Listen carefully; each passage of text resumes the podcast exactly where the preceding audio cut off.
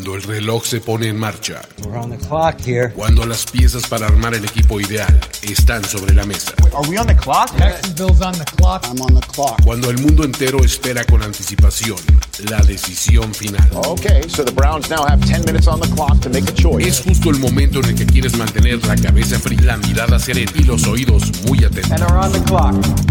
On the clock. On the clock. Primero y diez. Primero y diez. El juego que solo unos pocos privilegiados pueden experimentar. Con Jorge Tinajero. Con Jorge Tinajero. Y Luis Obregón. Y Luis Obregón. On the clock. De primero y diez. Are now on the clock.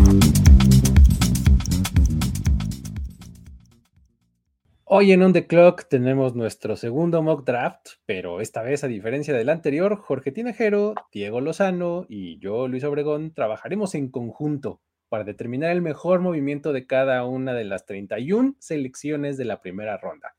Esto incluye tomar un jugador, subir posiciones o bajar posiciones. Vamos a darle, ¿no, amigos? Diego Lozano, Jorge Tinajero, ¿cómo están? Emocionados porque ya la siguiente semana a estas alturas faltará un día, así es que ya para la primera ronda, así es que estoy muy emocionado. Sí, la, la mejor época del año, el mejor evento del año ya está ah, cerca de nosotros, entonces estoy muy emocionado y feliz de hacer este eh, simulacro que ya cada vez es, eh, está mucho más cerca, ya cada vez se, se siente mucho más todos los rumores y así. Así es, ya es este, una cosa eh, prácticamente inevitable, ¿no? Ya estamos, este, o sea, ya, mira, ya de que todo el mundo empieza a hablar de draft, es porque neta ya está muy cerca. Sí. O sea, no todos son como on the clock que empiezan pronto a Es una realidad, tienes toda la razón. Sí, o sea, si, si su Johnny Come Lately ahorita les está viniendo a decir que si su top 5 de corebacks y su no sé cuánto, está bien, acéptenlo. O sea, está, está perfecto, pues, pero pues, aquí ya llevamos rato haciendo este tipo de cosas, ¿no? Pero bueno, este, pues vamos a, a- a darle, ¿no, amigos? In- Insisto, vamos a, este, a trabajar en conjunto, ver cuáles son las posibilidades de los equipos, si se quedan, si se mueven. Eh, hay que hacer, ah, bueno, vale, vale la pena recordar algo para, para la gente. Normalmente los trades, acuérdense que los motivan los jugadores, no los equipos. O sea, el, que, el hecho de que un jugador esté o no esté disponible es lo que hace que los equipos se quieran mover o se quieran quedar en la posición. No es así como de, ah, bueno, este, los Vikings se quieren, se van a mover, ¿no? Sí. Pues, pues depende.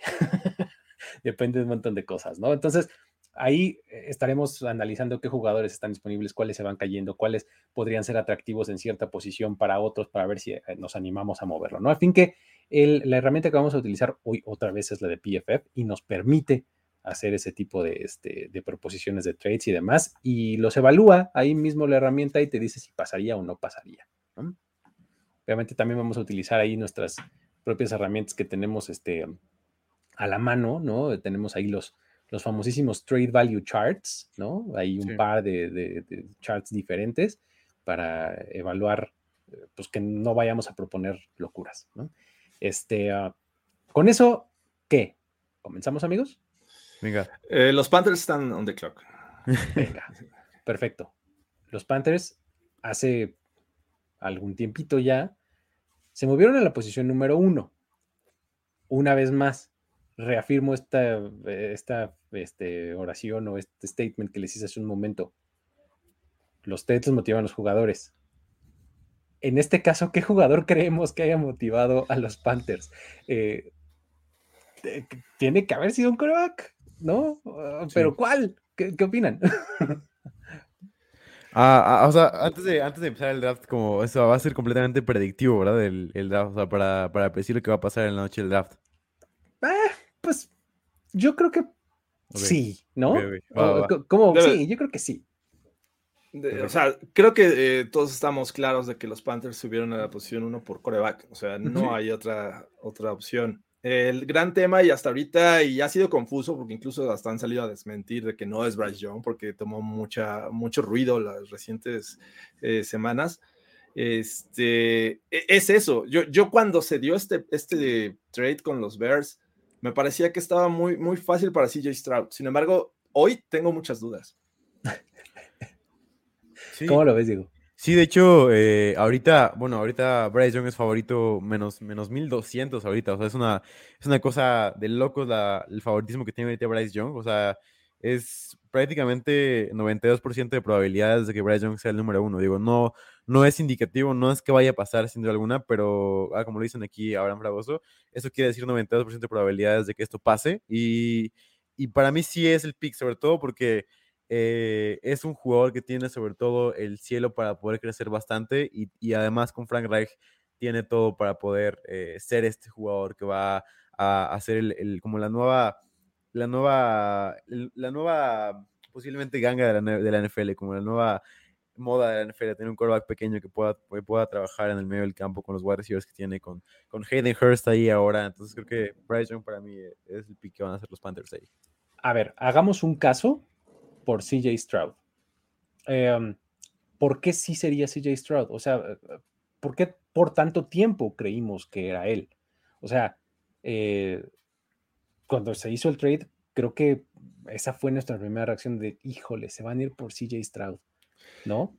¿Por qué, Jorge? Me parece que es muy claro y evidente que con lo que ha trabajado Frank Reich en, en, su carrera como entrenador y como head coach en Indianapolis han sido corebacks eh, más bien de la de bolsa de protección, no tanto scramblers, ¿no? O sea, a ver, vamos a ver, ¿por qué cambiaría Frank Reich y decir, ahora vamos a empezar esta nueva era, porque pues, a final de cuentas eh, eh, debuta en Carolina, con algo diferente a lo que he venido trabajando. Esa es mi única cuestión. Me parece que CJ Stroud es un tipo más de bolsa de protección que Bryce Young. Eh, acuérdate, en, en, los Colts incluso trajo a Philip Rivers, nada móvil, o sea, cero móvil. Incluso ni, ni, podía Ajá. taclear ahí este, sentado. Ya en el piso. Ya en el piso, exacto. Eh, después trajo a Carson Wentz, es móvil, pero no es un Bryce Young, definitivamente. Entonces, creo que justo por eso yo creería que CJ Stroud, la selección número uno. Y, y fíjate, es, es, el tipo de, eh, de cosa que seguramente ha pasado y está pasando en, en, en, el War Room de los Panthers es una sección queriendo a uno y otra sección sí. queriendo al otro, ¿no? Y haciendo sus casos por cada uno, ¿no? Este, entonces, eh, creo que lo más importante de esa discusión es de qué lado vaya a caer el dueño, ¿no? Uh -huh. O sea, finalmente creo que eso es lo que va a acabar inclinando la balanza por uno u otro, ¿no, Diego? ¿Cómo lo ves? Sí, y sobre todo lo que yo creo es que es como este tipo de, de cosas como para mí lo que pasó con los Niners y que cada vez lo confirmo más, que John Lynch quería a Trey Lance y Shanahan quería a Mac Jones. Y al final el que terminó ganando fue el GM. Me parece que es lo mismo acá mm. con los Panthers, que el Exacto. head coach quiere más a un jugador mucho más posiblemente seguro, que va a jugar de inmediato mucho más, pero que tiene a lo mejor un cielo bastante limitado por, por, por, por, las razones que sea, que no tiene los trades para ganar y así en la NFL. Y el GM quiere al jugador Tulsi, al que tiene todos los trades para ganar, que puede hacer, inventarte una jugada de la nada y, y sacarte de, del apuro y que sea como el nuevo quarterback generacional de, de, la NFL, como lo decía yo al principio. Y para mí creo que justamente eso es lo que gana normalmente porque quien va al final de cuentas con el dueño sí. a, a, proponerle la idea de, a ver, ¿quieres a un quarterback que nos va a ganar nueve partidos en la, en la temporada 1? O quieres un quarterback que va a estar aquí 10 años y va a ser un, un quarterback generacional. O sea, y, al final el dueño va a decir, no, pues quiero obviamente al jugador del upside, ¿no? Aunque sí, Stroud es un gran jugador, pero el head coach no está como tan involucrado en la decisión de, en, en la plática uno a uno con el, con el dueño como el GM. Y es que recordemos, esto también me, me sirve para, para, hacer uno de los puntos que me gusta mucho este, recalcar, es jugadores y coaches piensan en el partido de esta semana. En sí. este año. ¿Ah? Sí. Pues bueno, sí. En, no, en el partido de esta semana, los jugadores. El coach piensa probablemente en la temporada, el head coach, uh -huh. ¿no? El general manager piensa en tres, cinco años. Sí. El dueño piensa en 20, 30 años. ¿Ah? Sí. Entonces, esa es la diferencia de los enfoques, ¿no? O sea, el jugador se preocupa por el matchup que tiene este fin de semana. Y el head coach va a decir, no, pues yo lo que quiero es ganar ahorita, porque yo, mi chamba es de este año, ¿no? El general manager tiene que ver un poquito más allá. ¿no? Sí, tienen toda la razón. Creo uh -huh. que el head coach, a, a, final de cuentas, podría ser un one and done y ya lo hemos visto, ¿no? Exactamente, digo, todo indica que no es así en esta uh -huh. ocasión, pero bien podría. Sí. ¿No? Entonces, con todo esto que acabamos de decir, creo que los argumentos se inclinen hacia Bryce Young. ¿Qué opinan? Vamos sí. con él, ¿no? Aunque la historia de los quarterbacks de Alabama no es la mejor, creo. John, pero bueno. John, John, John A. Madera de Alabama, ¿no? Sí, creo que sí. Es el único, el único que eh, creo que hasta que llegó, no recuerdo, eh, bueno, Mac Jones y, y, y Tua Tango Bailoa, ¿no? Pero Jalen yo Hurts también. también puede ser. Jalen Hurts, sí. bueno, sí, Jalen Hurts estuvo un rato. Sí, aparte que, bueno, creo que yo siento que varía mucho, o sea, las universidades siento que varían mucho. Igual, eh, como con la estadística esta de Penn State, que, o sea, Ajá. que Belichick nunca drafteó. O sea, creo que varía mucho el helmet scouting, o sea, por eso es como a veces malo, o sea, como decir, ah, o sea, nunca ha seleccionado a un jugador de Penn State, todos los jugadores de Penn State son malos para los Patriots. O sea, no, no- no exactamente, funciona tanto sí, así, sí. Sino Eh, es otro año otro año. quarterback de Alabama que recordaba, Ken Stabler. Mm, Ken Stabler, sí. Ken Stabler también es de Alabama. Pero bueno, este, ahí, ahí está Bryce Young en, el- en la posición número uno. Eh, número dos, los Texans. ¿Les creemos que van por otra cosa que no es coreback? ¿O, o no? ¿O hay alguna posibilidad incluso de que los Texans se muevan para abajo? O sea, si hay algún equipo que dice, ahí está mi CJ Stroud, antes de que los Colts o antes de que alguien voy para el 2, ¿ven, ven a alguien subiendo al 2 por, en este caso, un CJ Stroud, un Anthony Richardson o algo por el estilo?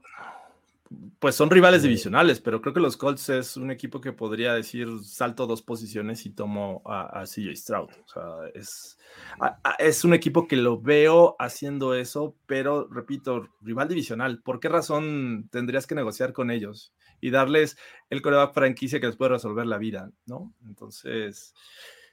ah, ¿Qué, qué, qué- qué posición tendrían los Texans, Diego, ante algo así? O sea, vienen los Colts y te piden tu pick número 2.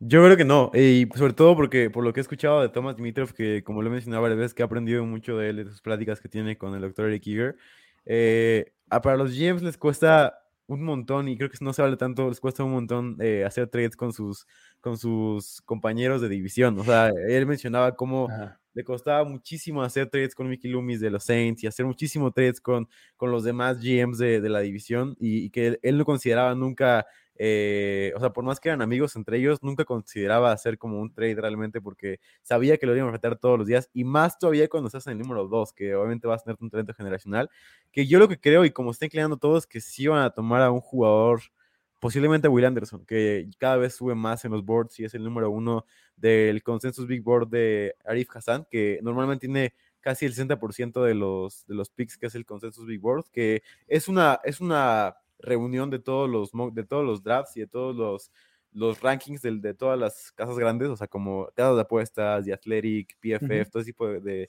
de- de cosas grandes, los une y crea un, un consenso que me parece que está por ahí del 60-70% de, de, de hit rate, que le llaman, de porcentaje de, de, de veces que, que sí es el pick ese, y Anderson es el número uno de ese, de ese Big Board. Entonces, me parece que a lo mejor la NFL está mucho más enamorada de que nosotros de, Will Anderson y a lo mejor la NFL considera que Anderson es un valor mucho más grande que, que la de un quarterback. A pesar de que yo no lo piense así, creo que la NFL podría ver como, y sobre todo un, un GM como Caserio, vería la posibilidad de tener a un, a un jugador como Will Anderson generacional, que ahorita es el favorito para irse a los Texans. Tú me estás diciendo entonces que lo que creíamos eh, en septiembre de 2022 va a ser cierto. O sea, Yo que el uno era Will Anderson, ¿no? Sí. ¿No? O sea, le dimos como vueltas y vueltas y ya regresamos al mismo punto en donde empezamos. ¿no? Will Anderson es el bueno. O sea, a final de cuentas, Love Smith no hizo nada. O sea, Exacto. ¿No? Este, Fíjate que yo eh, buscaría, eh, eh, nada más para cerrar este tema, eh, buscaría así un trade, o sea, buscaría bajar si fuera los Texans y sobre todo pensando en generar o, o en tener otro pick para el siguiente año, o sea, otro pick de primera, ¿no? O sea, en de este primera trade, ronda. exacto, porque el próximo año me- debe de ser una mejor clase de corebacks. ¿qué, qué equipo, a, a quién le llamarías y decirle, oye, los Raiders. vente, o sea, ¿quién sería tu partner? Los Lo- Raiders. Los Raiders. Yo lo veo como es- ese equipo que no importa que haya lle- llegado Jimmy G, incluso Brian Hoyer ahí de, de respaldo, ellos buscan quarterback este año y creo que CJ Stroud podría hacer sentido. Y aparte se lo estás dando a un equipo que tiene muy complicada la división. O sea, potencialmente te va a dar un pick de primera ronda de Ujú. 15 hacia arriba, más o menos, ¿no? Entonces, Exacto. De la ¿por qué primera no? mitad. ¿por qué no? ¿Cómo verías esa propuesta, Diego? Raiders al, al 2. Sí, me parece, me parece interesante. Yo, o sea, eh, lo único que, que no veo eh, como algo que podría pasar es que los Texans eh, bajaran. Creo que ellos como que están muy dentro del, dentro del tren de pensamiento de decir, yo quiero, quiero un jugador que, que sea élite, o sea, ya sea un quarterback, o sea, ya sea CJ Stroud o Will Anderson, como que siento que quieren a este jugador élite para su roster, como para ir a, pa- a partir de ahí ir, ir generando eh, ya un, un roster por lo menos con una estrella alrededor de, alrededor de la cual puedan construir. Pero está bien con el trade, o sea, no, no hay problema. Bueno, Luis, A tienes ver, última podemos palabra. hacer como. Podemos hacer como una simulación. A ver, este.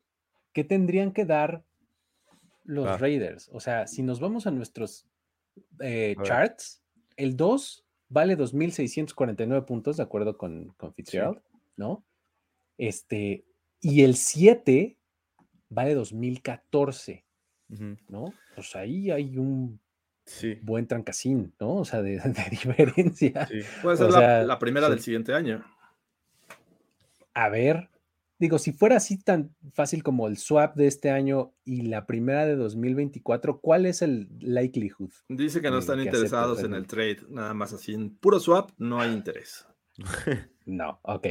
Ahora, si le endulzas la oreja con el otro, con el de primera ronda del 24, Ahí te dice que. ¿No? Siguen no sin- están sin interesados.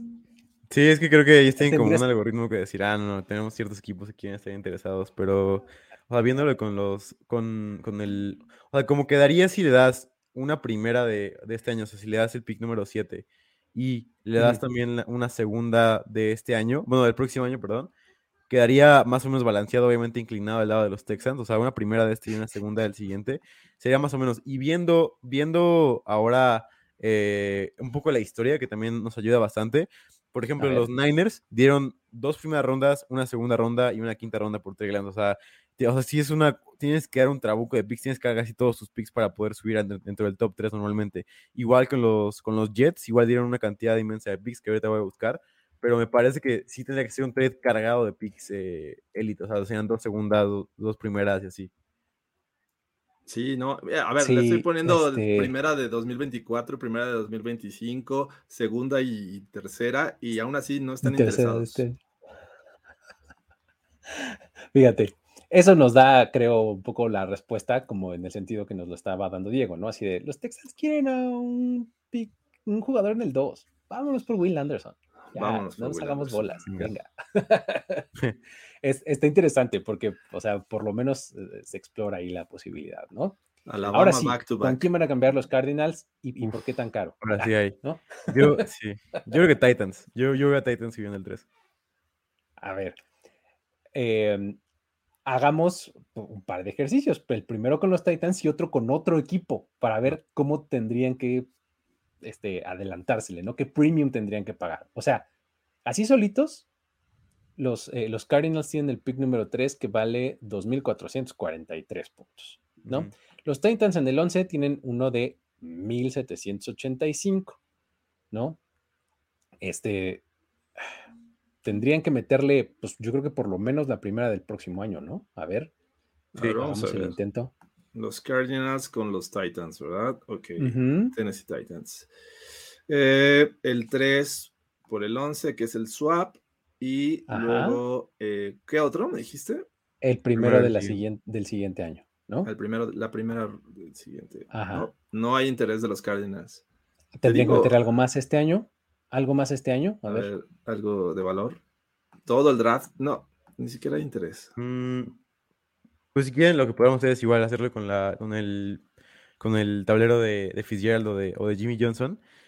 Que, o sea, me parece interesante porque tendrían como que pagar como 658 más o menos de, de valor, que sería más o menos como una cuarta de este año, pero eh, me parece que obviamente sería, se paga mucho, mucho más porque lo ves como más como cuánto vale un quarterback, que es obviamente mucho, mucho más. Entonces los trades dentro del top 3 por un quarterback, tienes que dar mucho más de lo que dicen los, los big boards. Entonces yo le sumaría por lo menos unos 400 más a lo mejor. Entonces te quedaría un, un eh, surplus o una valía por encima de, de, lo que debería de pagar de 400 más. Entonces sería como de 1000. Tendría que pagar como 1000 más por ese pick. Entonces me parece que sería una primera del siguiente año, una segunda de este año y a lo mejor una tercera del siguiente. Para mí sería como un trade más o menos viable, a lo mejor.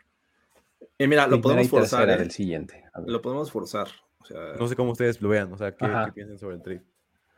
A ver, ah, ponle primera y tercera del siguiente. A ver. Primera y tercera. O sea, segunda de este también. Ajá. Primera sí. y tercera uh -huh. del siguiente. Pues mira, mm, lo podemos okay. poner que lo acepten a fuerza. O sea. Ajá, ese, ese, es, ese, es, una. Ahora, fíjate, si esta fuera, lo, lo, interesante aquí es, si esta fuera la oferta de los Titans,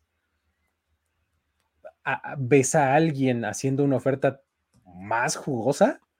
O sea, metiéndole una cuarta ronda de este año o no sé, algo así, además de esto, o sea, un, un Raiders, un Colts, ¿no? O sea, no sé, o sea. Yo creo que los, los Colts no están ya como para subir, o sea, les va a caer Anthony Richardson, ¿no? Este, entonces, digo, suponiendo que van por CJ Stroud en la tercera uh -huh. posición. Uh, alguien más que pudiera subir, pues creo que los Hasta, Raiders. O sea, digo, mira, por acá en los comentarios nos, nos menciona la gente a los Bucks, por ejemplo, ¿no? El mm. brinco desde el, ¿qué es? ¿18? ¿Dónde están los Bucks? ¿O 17? 19, ¿O 19, 19 según yo recuerdo. Sí, uh -huh. 19. Es más grande. El valor que tiene el pick 19 es mucho menor. Es por ahí de los 1500 sí. puntos, ¿no? Y poniendo en contexto sí... un poco, eh, uh -huh. por ejemplo, estaba viendo, los Niners subieron del 12 al 3 con los Dolphins justamente. Ajá. Y les dieron el pick número 12 de ese año, la primera del 2022 y eh, la tercera del 2022 y 23. O sea, se fue el trade que hicieron los, los Niners. Dos, tres, dos terceras Por subir del 12 al 3. Ajá. Y fíjate, dos terceras rondas y al primeras rondas. Uh -huh. Aquí estamos subiendo del 11 al 3, o sea, es similar. Sí. ¿No? Más o menos, uh -huh. sí. O sea, aquí nos estaría faltando nada más una tercera ronda extra del 2025, ¿no? Ajá, pero pues ya con la segunda, siento que se compensa, ¿no? Igual. Exactamente, porque no había segunda del mismo año, ¿no? Sí. Ok. Eh, um, ¿Los aventamos para arriba, amigos, o no? Yo sí, digo ¿no? que sí. Venga. Venga. Forcemos Los ese trade. Titans están en, en, el reloj. Y van por CJ Stroud, ¿no? Sí. Okay. Ahí van, van por este Jalen Car Anthony Richardson. sí, sería por Stroud o por Richardson, cualquiera de los dos. Yo creo que Stroud. Vamos por, por CJ Stroud, venga. CJ Stroud entonces en el 3 se fue a los Titans, en el 4 entonces vienen los Colts. ¿Y qué hacemos con los dos quarterbacks que tenemos, amigos? ¿A quién, ¿A quién creen que los Colts favorecerían? ¿A Will Levis o a Anthony Richardson? Está más compleja de lo que se puede anticipar Bien. la pregunta, ¿no? Yo les voy a decir algo que, que me parece que vale mucho, o sea, y digo, yo lo veo mucho así y probablemente no se hable tanto de esto, pero siento que puede pasar. Y el hecho de que haya, los Colts hayan llevado absolutamente a todo su staff, literalmente a todo su staff, como lo dije en el programa pasado, llevaron a su head coach, a su GM, a su coordinador ofensivo, a su coordinador defensivo, a su coordinador de juego aéreo, o sea, a todos llevaron a ver el Pro Day Will Levis. O sea, y aparte, no es un secreto que es el, literalmente el jugador que, que a Ballard le encanta draftear a un jugador que puede él eh, ir mejorando y, y, creo que para mí entra muchísimo en el esquema que le gusta a, a en general a Stegen. Entonces me parece que es el tipo de jugador que yo, yo veo realmente a Levis en los Colts, justamente por este interés que tiene Ballard hacia él y por cómo lo ha mostrado durante todo el proceso, igual en el combine. Hasta la mascota estaba con Will Levis. Digo, no habla mucho de eso, no, no, no es un argumento real. Blue. Pero, no es un argumento real, pero este, siento que están dando con muchas señales de que están muy interesados en Will Levis. Sobre todo, la principal que tomo en cuenta es que hayan llevado a todo su staff a ver el Pro Day de Will Levis, que no fue el caso con Anthony Richardson. Que eh, en algún lugar también escuché el, pues, es de Ultimate Smokescreen, ¿no? O sea, el- Sí. llévate a todos para allá para que crean Sí, que pues, vamos por sí, ese, ¿no? Sí, hoy justamente estaba leyendo eh, en The Athletic un artículo sobre Will Levis y las razones por las cuales muchos equipos están asustados. eh, por una es la inconsistencia. Es- Espera, seguramente la primera es mayonesa en el café. ¿no? Esta es- Esa no estaba, esa no estaba, pero qué desagradable. Este, yo no lo haría, pero bueno, este, cada quien sus gustos eh, culinarios. Eh, una, la inconsistencia. eh, y dos, la gran cantidad de intercepciones que, que tiene. De entre estos cuatro top quarterbacks es el que tiene más y los rebasa al siguiente por nueve. Y es el segundo que más intercepciones ha tenido. Y obviamente están los, las cosas que lo respaldan, ¿no? Tuvo cuatro coordinadores ofensivos en su carrera colegial, le cambiaron el sistema, eh, primero, donde mejor triunfó fue en el sistema de, de este Sean McVay, porque pues de ahí venía el, el coordinador ofensivo. Entonces, el último año, lesiones y muchos cambios. Entonces, ah, es, es difícil abogar y, y, bueno, más bien estar en contra y a favor al mismo tiempo, porque hay muchas cosas que dices, no, mejor lo evito, y otras que dicen, sí, creo que es el futuro y puede. Pero ¿sabes Y- cuál es el asunto? Ahorita estás en esta posición de, de Levis o Richardson. ¿Prefieres esto de Levis con todas sus buenas y sus malas? O la incertidumbre prácticamente total que tienes con Richardson. Que Sí. el argumento más, más grande en su contra es la falta de experiencia. ¿No? Ujú. Creo que tiene algo así como 400 pases, ¿no? Lanzados a lo largo de su, de su carrera colegial. Poquitititos, ¿no? Pues puede salir muy bien, por supuesto, pero también puede salir espectacularmente mal, ¿no?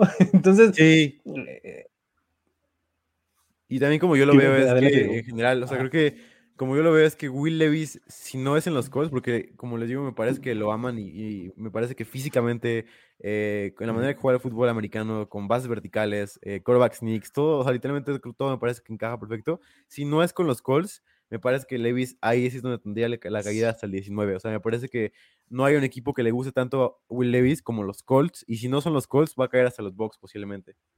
yo, yo también lo veo, ¿eh? O sea, veo que si no se van, pro- o sea, el que no se vaya en el 4, su último resquicio sí de salvación son los Raiders en el 7, pero Sí, medio a pero fíjate fuerzas. que creo que a los Raiders no les gusta Will Levis. O sea, yo creo que a los, a los Raiders solamente les gusta Richardson, igual a los Falcons. Me parece que ambos son, son equipos que van a decir, bueno, tenemos, a- vamos a desarrollar al que tiene más habilidades físicas y atléticas, porque los Raiders quieren a alguien diferente a Garápulo y los Falcons quieren a alguien que entre en el esquema de, de Arthur Smith. Entonces, Will Levis no es tanto así y Richardson me parece que tiene más posibilidades de caer o en el 7 o en el 8 o en el 6 incluso con los Lions, si es que pasa. Pero me parece que si cae Will Levis no tiene tanto los, las características que le gustan a los, a los GMs apostar en ese. Porque además en el 7 tienes el chance de tener a alguien más en el eh, Sí, como exacto. titular primero, desarrollar claro. un poquito. a- a No tienes la urgencia que tienen los Colts. Exactamente. Vámonos por Will Levis, amigos. Ya. Vamos, Cerrado. entonces. Venga. Will Levis al 4 con eh, los Indianapolis Colts. Está En el número 5 están los Seahawks. Híjole, está muy difícil irte en una dirección que no sea Jalen Carter, ¿no? ¿Qué opinan? Sí, sí, Sí. no hay más. Todo lo que nos hemos extendido con los primeros cuatro, este así de rápido tramitamos Jalen Carter. Vámonos al 6. Es un fit perfecto.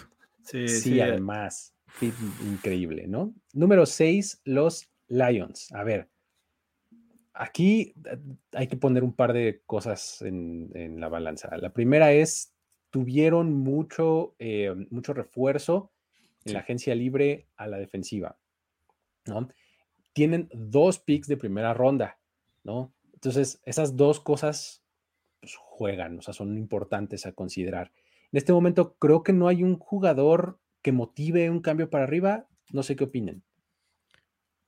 Yo creo que Richardson, creo que Richardson O es sea, el único eso te iba a decir. ¿cre- ¿Creen que Richardson, digan los Falcons, Ota, me le voy a adelantar a los Raiders, este, o, o los Bucks que digan, no, sí, espérate, antes de que estos dos fulanos lleguen, me voy a aventar al 6 y hacer todavía más este, millonarios a los Lions en términos de capital de draft. ¿Cómo lo ves, Jorge? Sí, eh, creo que el único que, que yo le veo ahí este, posibilidad son los Falcons. Es, es un salto grande el de los Bucks. aunque ellos este año tienen bastante capital de draft. O sea, Ujú. tampoco es tan descabellado pensar que puedan lograrlo. Eh, ahora, ¿qué interés tendrían los Lions de bajar posiciones y, digo, nunca sobran las elecciones, pero tienes dos primeras, ¿no? Sí, Entonces, Estoy de acuerdo contigo. eh, no sé, creo que ellos van a tomar, a- a- al menos con su pick número 6, van a aprovechar y van a agarrar el talento que ellos quieran. Yo estoy un poco en esa misma. Creo que en el Sí. que el que podrían estar dispuestos a mover y a negociar y demás es el segundo. El Sí. 18. Primero, asegúrate tu stuff, así, y el otro, si quieres, pulverízalo, ¿no? Sí. Entonces, ¿en qué sentido se van los Lions? Ya que dijimos que no hacen trade. ¿Cómo lo ves, Diego? Mira, yo estaba viendo justamente los mercados y, bueno, dos cosas, yéndonos al pick pasado rápidamente. Will Levis este, es el favorito para irse en el número 4 y después no vuelve a aparecer hasta mucho más tarde en la, en la cita de apuestas. Entonces, creo que hasta los mercados piensan Ok. como nosotros de que si no ahí. Bien, ajá. Y, y bueno, pasando ya al pick número 6, ahorita incluso es favorito y es, es raro que sea favorito un jugador en el número 6 porque obviamente las probabilidades no son tan claras como el número 1. O sea, las probabilidades cambian porque obviamente los picks de arriba Se pueden a- ramifican, ¿no? Exactamente, los árboles de decisiones son mucho más grandes. Y aún así, hay un pick favorito en las casas de apuestas, que es el, caso de De- Devon Witherspoon, que me parece que hemos oído, al igual que con Levis, con los Colts, hemos oído más de mil veces cómo le encanta a los Lions a, eh, Devon Witherspoon, cómo este jugador fuerte que puede ganar uno contra uno, cobertura hombre contra, hombre. Y además destacar que los Lions fueron el segundo equipo que más cobertura hombre contra hombre hizo en la temporada pasada. Y me parece que si algo es Devon Witherspoon, es un, es un cornerback de press coverage. Y me parece que entra perfecto en el esquema de los Lions y sí veo cómo dirían, vamos por un cornerback, sobre todo con esta indicación que nos dieron y que nos dijeron, ya dejamos ir a Okuda, solamente tenemos a, a Cameron Soto como nuestro, como nuestro cornerback 1 y no hay nadie más al lado de él. Entonces creo que me parece que Sí. Witherspoon sería el pick. Tiene, tiene sentido lo que, lo que menciona Diego, porque justamente lo que, eh, algo que, que les gustó de Okuda el año pasado fue su capacidad para detener el juego terrestre, cosa que Witherspoon te puede aportar. Lo que no les pudo dar fue eh, justamente ese tipo de cobertura. Entonces, Sí. me, me gusta mucho como para que los Lions se, se lleven a Witherspoon. Vámonos por Devon Witherspoon de Illinois en la selección número 6 con los Lions. Aprovechamos mientras el, el comentario aquí de Kakin o Kakin o algo así, este, que nos pregunta a qué hora es el, el draft en la CDMX. Estoy leyendo el comunicado de prensa y el jueves 27 de abril empieza a las 8 de la noche en tiempo del este. Ajá. Eso quiere decir que son dos horas menos en este momento en la Ciudad de México, entonces va a empezar a las 6 de la tarde. ¿Sale? Entonces, abusados ahí. Eh, um, ¿Qué? Vámonos con el- los Raiders. Número Raiders. 7. Creo que es Anthony Richardson. Sí. Diego. Yo ¿de también acuerdo? creo que teniendo un quarterback que caiga así, creo que me parece que tiene que ser la apuesta por él. Sí, ¿no? O sea, ¿Recuerdan que Josh McDaniels eh, seleccionó a Tim Tebow? Sí, en sobre 2000, todo que es un regresando a la primera ronda, además, ¿no? Regresando, exacto. Después de tomar a de Marius Thomas, me acuerdo, me acuerdo mucho de ese draft, no sabes cuánto. Regresó. Fue, fue el, fue el draft de Des Bryant y claro, sí. Hicieron el trade con, con los Ravens, subieron a la ve- 25 y tomaron a Tim Tebow. O sea, tampoco es como que digas, ay, McDaniels históricamente trabaja con Pocket Passer. Bueno, sabes que Sí, no. no. Y aparte que rara vez ves, un- ves un atleta así como Richardson. O sea, es un. Se habla poco de lo, de lo gran atleta que es. Y me parece que eso puede además ayudar a que pueda jugar en el primer año y pueda tener errores a lo mejor. Y pueda ser este jugador que, que sea del juego terrestre o que pueda tener jugadas Sí. en, en la zona roja. Me parece que sería una gran edición para tu ofensiva, incluso si no es titular. Y me parece que puede jugar mucho también. Puede tener la oportunidad de jugar con el historial de lesiones que tiene Garapolo. Y, y- y contestando un poco la pregunta acá de, de Jesús Niebla, ¿Jimmy G es una cortina de humo entonces? O sea, pues No, pues eh. no, o sea, Jimmy G es un, es un muy buen movimiento de agencia libre, ¿no? Sí, exacto. O sea, Que aparte le pagas poquito. no tenías coreback. Vamos, Sí. no había quien jugara en esa posición. Pasaste de eso a Jimmy Garoppolo, es una gran adición, ¿no? Sí. Sí, y- Ahora- y, y que creo que Garópolo eh, ya le podemos poner la etiqueta de, de trampolín, ¿no? O sea, el año pasado era, era Sí. backup, ni siquiera estaba Sí. destinado a ser titular.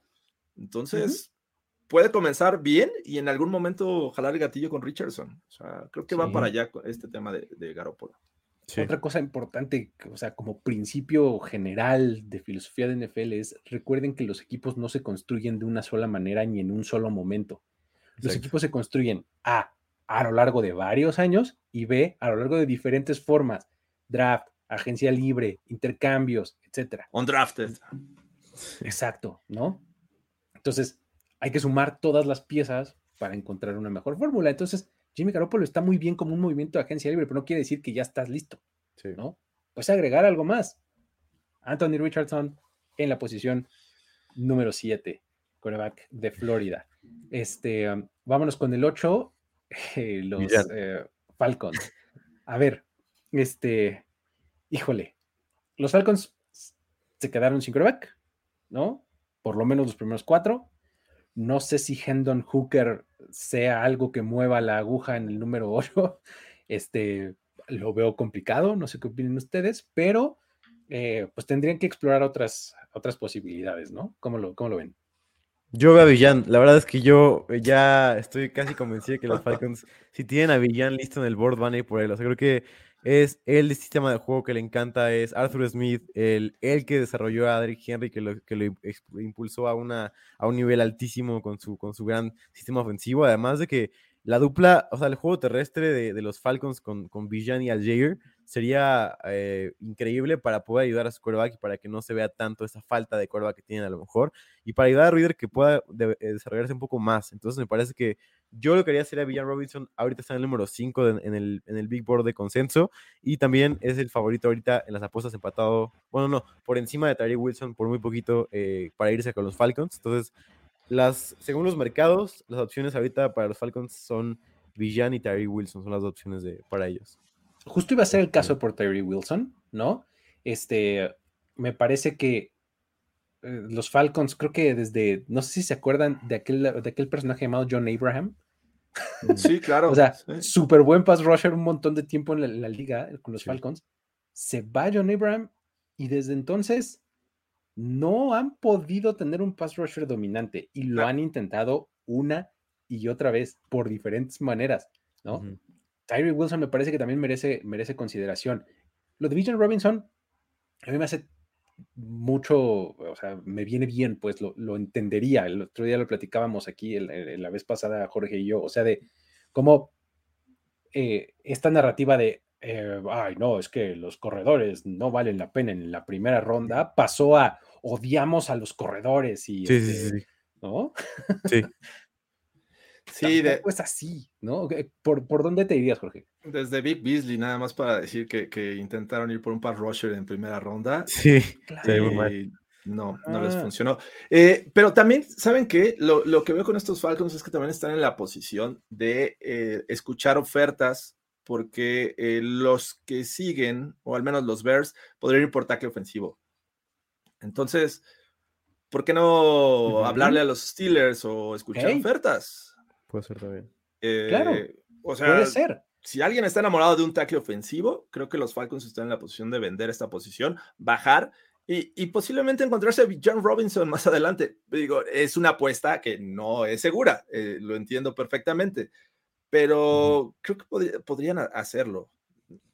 ¿Quién, Digo- quién mueve la aguja de esa manera? O sea, ¿qué, qué tackle ofensivo hace que un equipo como los Steelers, por ejemplo, este, o como los Jets, que son otro que podría necesitar tackle ofensivo, Los Jets. se, se- se querría mover para arriba?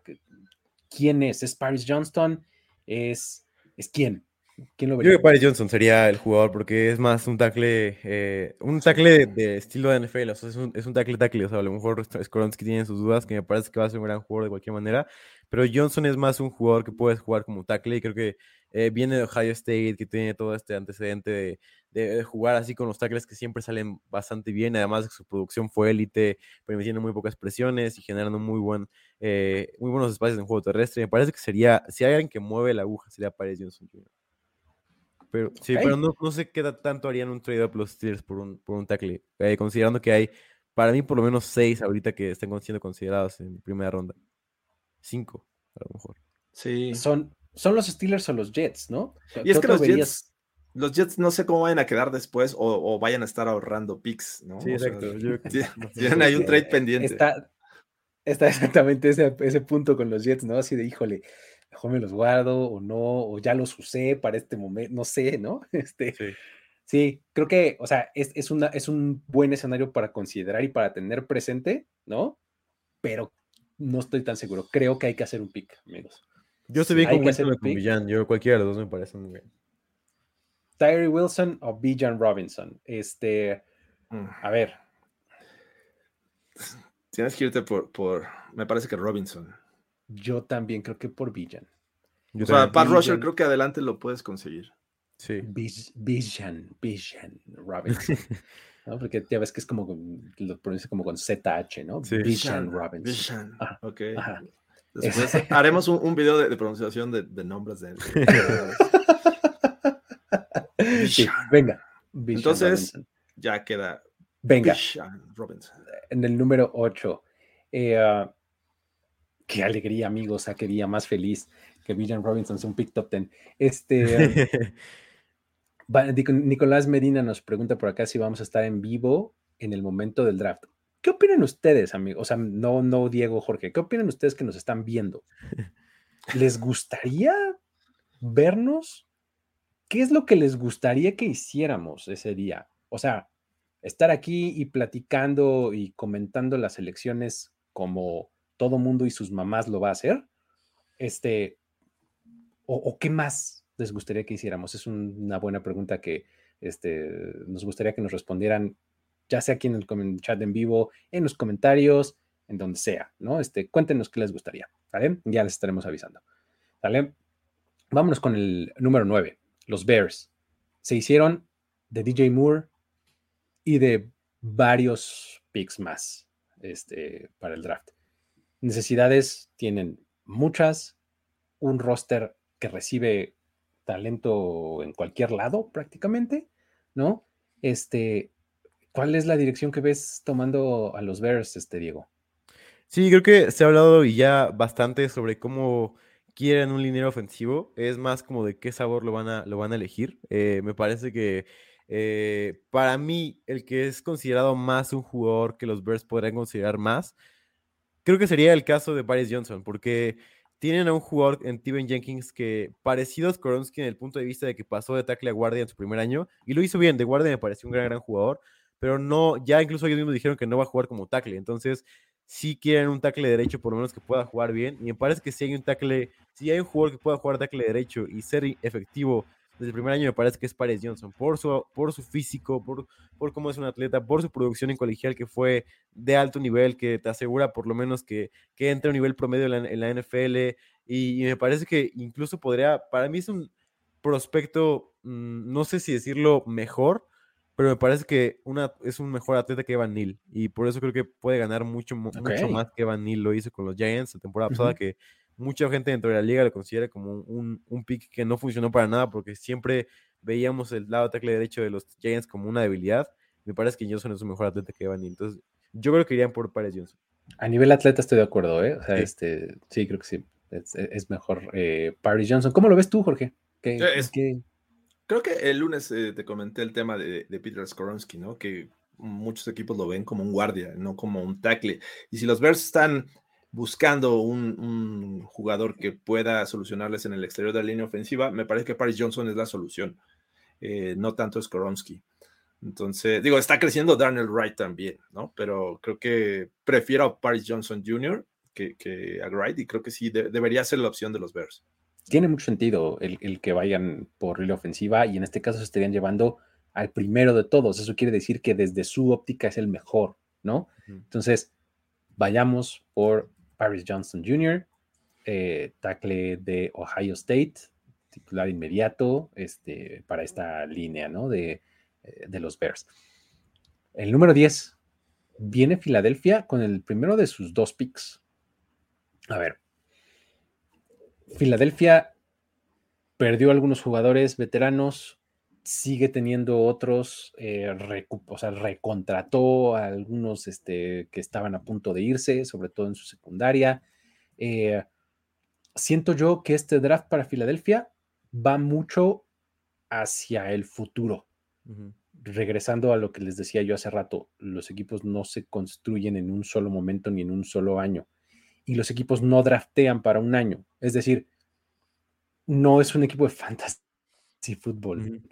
¿no? Llenar un roster para esta temporada y ya. No, es, hay que llenar un roster para los siguientes tres, cuatro años, ¿no? Para eso drafteas a un jugador. Creo que en ese sentido va el draft de este año de Filadelfia, ¿no digo? ¿Cómo lo ves?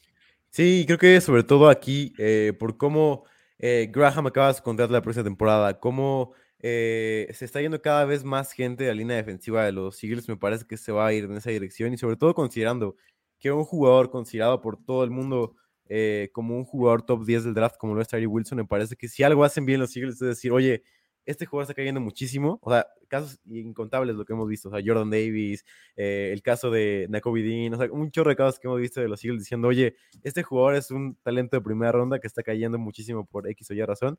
Aquí el, caso sería Tyree Wilson cayó de cierta manera eh, y me parece que los Eagles dirían, vente para, para ayudar a esta defensiva con Hassan Reddick ahí, con George Sweat ahí y que podamos hacer ya transición por fin de de Brandon Graham a este nuevo jugador físico impresionante como lo es Tyree Wilson, que puede ganar también en, talento de, técnica. Ya se le castigó demasiado a Terry Wilson, mandando hasta el 10, ¿no, Jorge? ¿Cómo ves?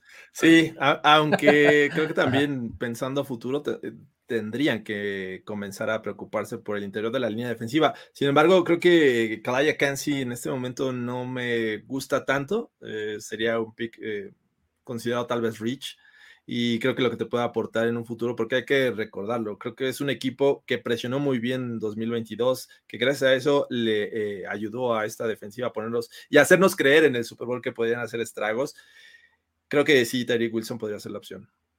Venga, vámonos entonces por Pass Rusher. Eh, nada más para mencionar este, o sea, como rápido, creo que si hay un equipo que está dispuesto a tomar a Skoronsky entre el top 10, eh, sin preocupación de si va a ser guardia o tackle, me parece que serían los Eagles porque no tienen una necesidad de que juegue como tackle o que juegue como guardia.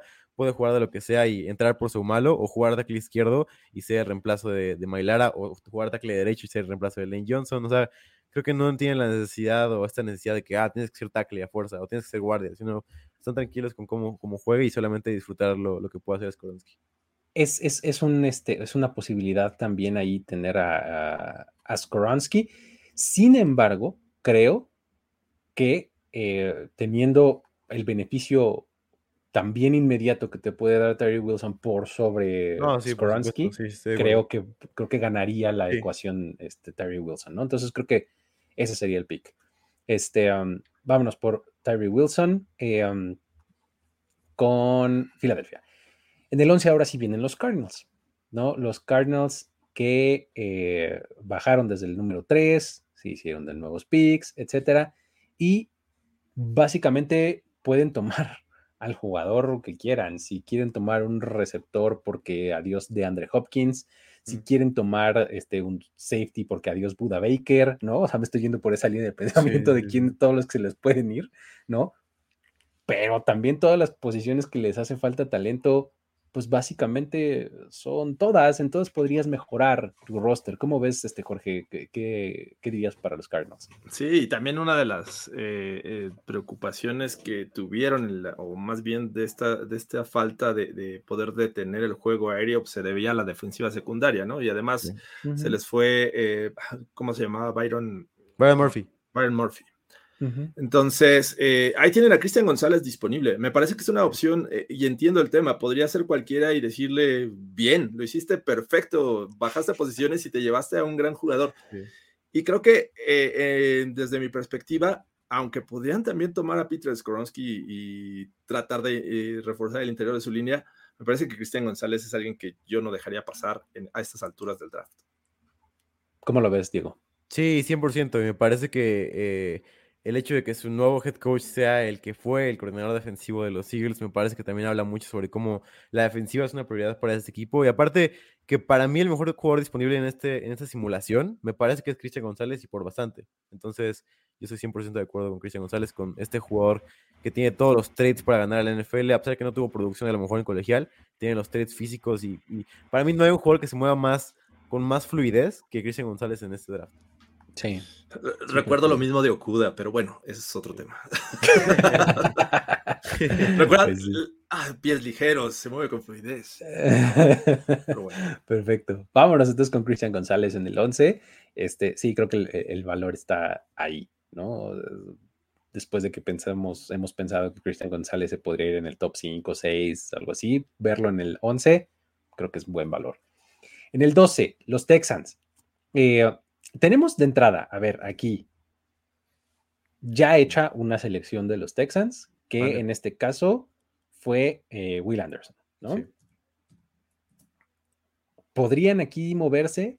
¿Quién sería el que estaría empujando este, eh, este trade por alguien? O sea, ¿quién es? ¿Es Skoronsky? ¿Es Jackson Smith Jigba? ¿Es eh, algún otro de los tackles? Eh, ¿Qué sería Sí. un corner? Eh, ¿Ven algo así en este pick número 12? Sí, hemos, hemos hablado de, de que los Steelers pudieron haber hecho un salto con los Falcons, pero era, era largo. Ahora creo que no son tantas posiciones que incluso podría irse por dos caminos, por eh, tackle ofensivo, en el caso de Darnell Wright, o si están considerando en algún momento a Peter Skoronsky, o de plano irse por cornerback. Ya se fueron dos y aún está eh, este, eh, Porter y además Deontay Banks que ha crecido mucho en esta recta final de, de la primera ronda. Así es que podrían ser ellos los que estuvieran interesados en subir. por alguno de esos eh, dos, ¿no? ¿Cómo ves, Diego? ¿Tú ves alguna posibilidad por algún jugador? Eh, yo lo vería, digo, eh, no sé qué opinan ustedes, pero para mí, y bueno, en mis rankings, en mi idea de cómo veo el fútbol americano, creo que Jackson Smith Njigba es un jugador que merece estar dentro del top 12 de- de- del draft. Digo, eh, posiblemente los Texans también lo valoren de esa manera para decir, oye, vamos a construir un, un trabuco alrededor de, de nuestro quarterback para poder por lo menos ganar partidos, ¿no? Que siempre es lo que quiere una, una organización.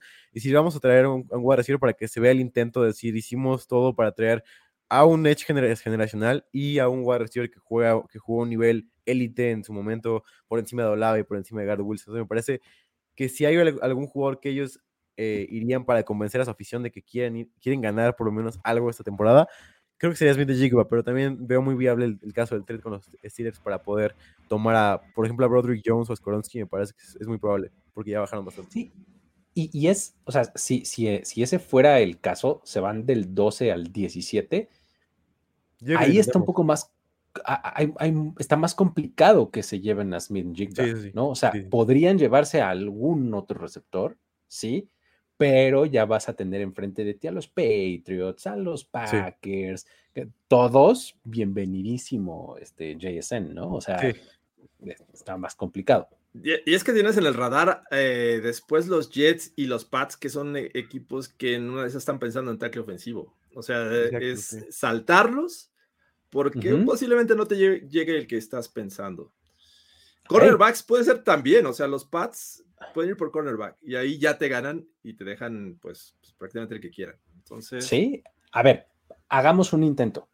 Los. Steelers de subir al 12, ¿no? ¿Qué, te- qué tendría, eh, qué tendría que pasar? En el 12 estamos en 1741 puntos y en el 17 estamos en 1564, ¿no? Sí. Entonces, este, no está tan grave la, este, la compensación que tendrían que pagar, ¿no? A ver, Yo veo una pues, primera de este- este año y una segunda del siguiente. Creo que sería como algo muy viable de los Steelers. likely accepted. A ver, bájale un poquito. Una tercera. 61% de probabilidades. Ah, no, es que, espérame. 49, tienes ¿no? las dos, 17 y la Sí, 49. exacto. No. Ajá.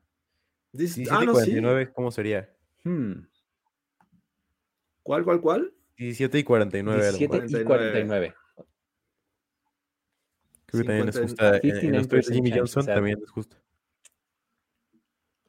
Ujú. Es lo que te digo, el salto Esa, ya no esa es no me tanto. desagrada, ¿eh? Ya no es tanto el salto. Ujú. O sea, tienes el swap, te quedas con la 32, que es prácticamente es pick de primera ronda, ¿no? Sí. Este, Sí, me parece que ese te sería. el- deshaces del 49, pero tienes todavía el 80. Y tienes ¿Lo el hacemos? 32, tienes la Venga, primera del segundo. Exacto. A, a ver, proponlo, a ver qué. Eh, No, me parece que no. Salió algo rojo y creo que no. Y eso que en los trades de. Jimmy Johnson estás dando 200 más de, de valor. Entonces, o sea, sí estás dando mucho, mucho más de lo que deberías. Están Exacto. jugando difíciles Ok. los, los Texans. Sí, Se ponen difíciles los Texans. Entonces, ¿qué les cuarta, parece? entonces, del siguiente año. A ver, nada más por como Pero- último intento. Bajaron las probabilidades. Con un- Ah, agregando ver. una cuarta. O sea, le agregas una cuarta y no quieren. A ver, agrégale la cuarta. Creo que los que no quieren son los Steelers. No los Steelers. Exacto, así de Entonces wow. podrías agregarle no. una cuarta de los Texans. Creo que sería lo, lo ideal. A ver. Ah, ándale, exactamente. Ajá. La cuarta creo que es la 73. No, sesen- eh, 65. Debe ser como la 104. A ahí ver, está. la cuarta de los Texans es la yo digo el 73 y la siguiente año. 104. Siguiente año de los Texans. Ajá. 73% de probabilidades. A ver, nada más el último intento y si no, tenemos que tomar a Jackson Smith Jigba. Venga. Sí. No, Y no lo aceptaron. JSN es un Houston Texan. Aquí está Jackson Smith Jigba. sí. Listo. Listo. Este, eh, ahí está, vámonos al número 13 con los Jets. A ver, ¿para quién van a hacer este pick, amigos? ¿Para este Aaron Rodgers Ah, o para, Sí. para Zach Wilson? ¡Ah! Oigan lo ridículo que suena. Oigan lo ridículo que suena. Y puede ser mejorar su línea ofensiva o darle un wide receiver, pero creo que va a ser línea ofensiva. Yo veo a Broderick Jones, creo que muy, muy vinculado a los Jets. Muy sí, es- eh, creo que eh, un tackle ofensivo es eh, el, el camino correcto, ¿no, Jorge? ¿Cómo lo ves? Sí, o sea, es tackle ofensivo. El tema eh, que me estresa es ver a Peter Skoronsky deslizarse. Ok, Y sí, sí. que sí. otro, otro podría ser Darnell Wright, ¿no? Este de Tennessee, que también ha crecido mucho, pero entiendo, creo que eh, Broderick Jones por algún momento hizo tanto ruido que incluso se mencionaba que podría ser el primero en ser Sí. seleccionado de, este, de esta clase de tackles ofensivos. Entonces, eh, a mí me gusta mucho Broderick Jones. Creo que A mí Sí, también. un ataque de los Jets, aparte físico, que puede Sí. ganar el juego terrestre con Brees Hall. Y es algo que, con- que buscaron con Mika Beckton. Sí, y aparte, si hay un jugador que jugó bien la temporada pasada protegiendo a su quarterback en, en todos los tackles de esta, de esta generación, fue Broderick. Jones. El tipo tuvo números increíbles de, de pocas presiones eh, permitidas. Vámonos con Broderick Jones de Georgia para los New York Jets. Este estará protegiendo a Saku. Oh, qué chica. bueno, este, ya vámonos en el número 14 con los Patriots. Eh, a ver, tenemos a Peter Skoransky viéndonos a los ojos. Este, tenemos a. Eh, eh, a la tomblineta. eh, dice por acá el comentario. ¿Qué más? Tenemos obviamente a Joey Porter Jr., ¿no? Que es como el fit que todo mundo ponemos ahí en los Patriots. ¿Cómo lo ven? ¿Cómo lo ves, Diego? Sí, y ahora digo, un poco hablando sobre rumores del draft, que es justamente el, el propósito de este, de este mock draft. Se ha hablado mucho ya sobre cómo Miles Murphy está subiendo a lo mejor en algunos, en algunos boards, y creo que sí hay un board en el que le gusta mucho, es a los Patriots, que, le, que han dicho que le encanta a Miles Murphy, los acaba de visitar creo que hace dos días, y fue una visita muy buena para él. O sea, creo que, y además entra en el esquema de, de los Patriots de, de siempre ir por jugadores que, que en algún momento fueron como grandes en su, en su programa, o sea, como que sí fueron este gran nombre del programa. Me, me viene a la mente ahorita el caso de Christian Barmore con Alabama, que fue un gran, gran nombre en su momento, que se hablaba de él dentro del top 13, eh, y terminó visitando la segunda ronda, pero a los Patriots les encantó. O sea, creo que como lo veo yo es que podrá ser Joey Porter Jr., que me parece que es el pick cantado, o Ujú. Miles Murphy, creo que son los dos jugadores que yo considero que podrán, podrán pasar. Hay un, hay una, este, una creencia, reporte, la verdad es que ni siquiera sé qué es exactamente, de que eh, los Patriots normalmente tienen menos de 100 jugadores en su board, Sí. ¿no? Este, pues esos son súper poquitos. Entonces, muchas veces, o sea, hacen eso porque son súper específicos con lo que están buscando, ¿no? Sí. Y es por eso que hacen picks como Cold Strange y como este, cosas por el estilo, ¿no? ¿No? Harry. Este. Ajá, en Kill Harry, exacto, ¿no? Este. um, eh, um, es, es un escenario en donde veo que Miles Murphy podría encajar, ¿no? O sea, después de que empezó muy bien, luego se cayó, este, pero los Patriots pueden decir, hey, Miles Murphy está perfectamente bien en mi primera ronda. Eh, ¿Qué dices al respecto tú, Jorge, de Joey Porter y de lo que podrían hacer los Pats? A, mí, yo creo que la opción para ellos eh, debería ser Joey Porter. Lo que necesitan es mejorar esa eh, línea defensiva.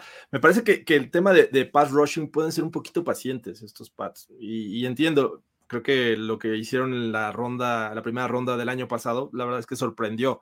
No esperábamos a, a, a este Strong.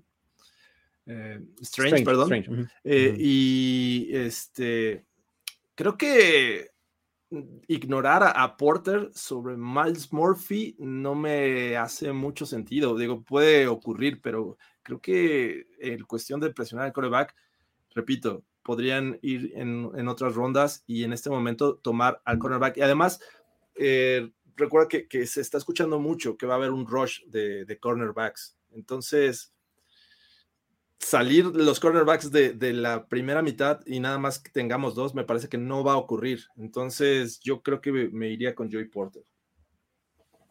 Yo de acuerdo. Es el pick, es el pick que hemos puesto por mucho tiempo, ¿no? Entonces, sí. ¿por qué nos vamos a poner creativos ahorita? Sí, sí. oh, okay. For the sake of the LOLs, sí. está bien, ¿no? Pero este, vamos a ser congruentes y pongamos a Joey Porter Jr. de Penn State como el corner de los Patriots. Eh, número 15 vienen los Packers. A ver, los Packers siguen teniendo como posibilidad a Peter Skoronsky en una línea en donde no caería nada mal, ¿no? Pueden ir por defensiva, por ahí sigue estando este Brian Branch. Pueden ir, por supuesto, por un receptor bueno, en el primer año en el que ya no estaron Rogers. Sí. este, ya no les como, como este, ¿Cómo lo, este, cómo lo ves, este, Jorge, para, para los Packers?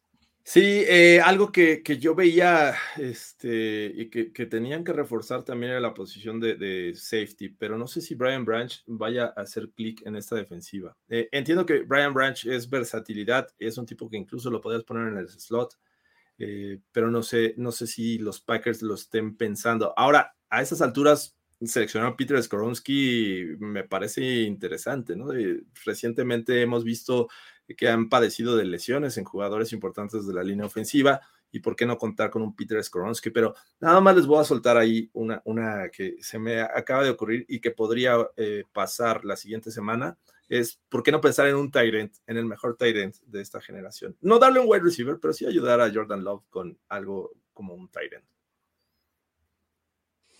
¿Cómo sí. lo ves, Diego? Sí, yo como lo veo es, creo que yo veo más como un wide receiver, eh, y si hay un wide receiver que le encanta a Gurekunst, son los wide receivers gigantes, o sea, como Christian Watson, como Jordi Nelson, digo que no fue parte, pero de los Packers igual, eh, James Jones, todo este tipo de wide receivers que draftean los Packers de decir, oye, yo quiero un wide receiver que sea gigante, que pueda, que pueda ser este potencial gran, gran jugador, y me parece que si hay un jugador así es Quentin Johnston, y me parece que si hay un jugador también seguro es, es él mismo, y si hay una buena arma vertical, que si lo que, lo que quieres con Jordan Love es que pueda ser este jugador que explote todas sus su, su armas verticales, que es justamente la ofensiva de los Packers, pueda ser este quarterback que pueda soltar su brazo, que siempre ha sido conocido por eso. Me parece que Quentin Johnson sería la opción, esta arma vertical increíble, o Skoronsky. Para mí esos dos serían los, los que más me gustaría. Ay, Dios mío, ya me cuesta mucho trabajo pensar en que, que no vayamos a ver a Peter Skoronsky salir. O sea, como sí. que en algún momento. Si no se va aquí, se va al siguiente. Basta. Sí. Exactamente, ¿no? Este. Yo creo que con las condiciones que tiene la línea ofensiva de los Packers, que no es pésima, ¿no? Pero ha sido inconsistente, de repente tiene sus baches, eh, que si Bactiari regresa o no regresa, eh, etcétera. Creo que un elemento como Peter Skoronsky les vendría súper bien. Venga. Pues no, Ese sería mi voto. Sí, Venga. porque además no les creo Venga. que vayan por wide receiver ahora que puede que no esté. esté ahora sí, ¿no? no. Perfecto, vámonos con Skoronsky eh, el, en el 15. Eh, además, no se ve muy lejos, mira, de Northwestern ahí a, este, sí. a, a Wisconsin, ¿no?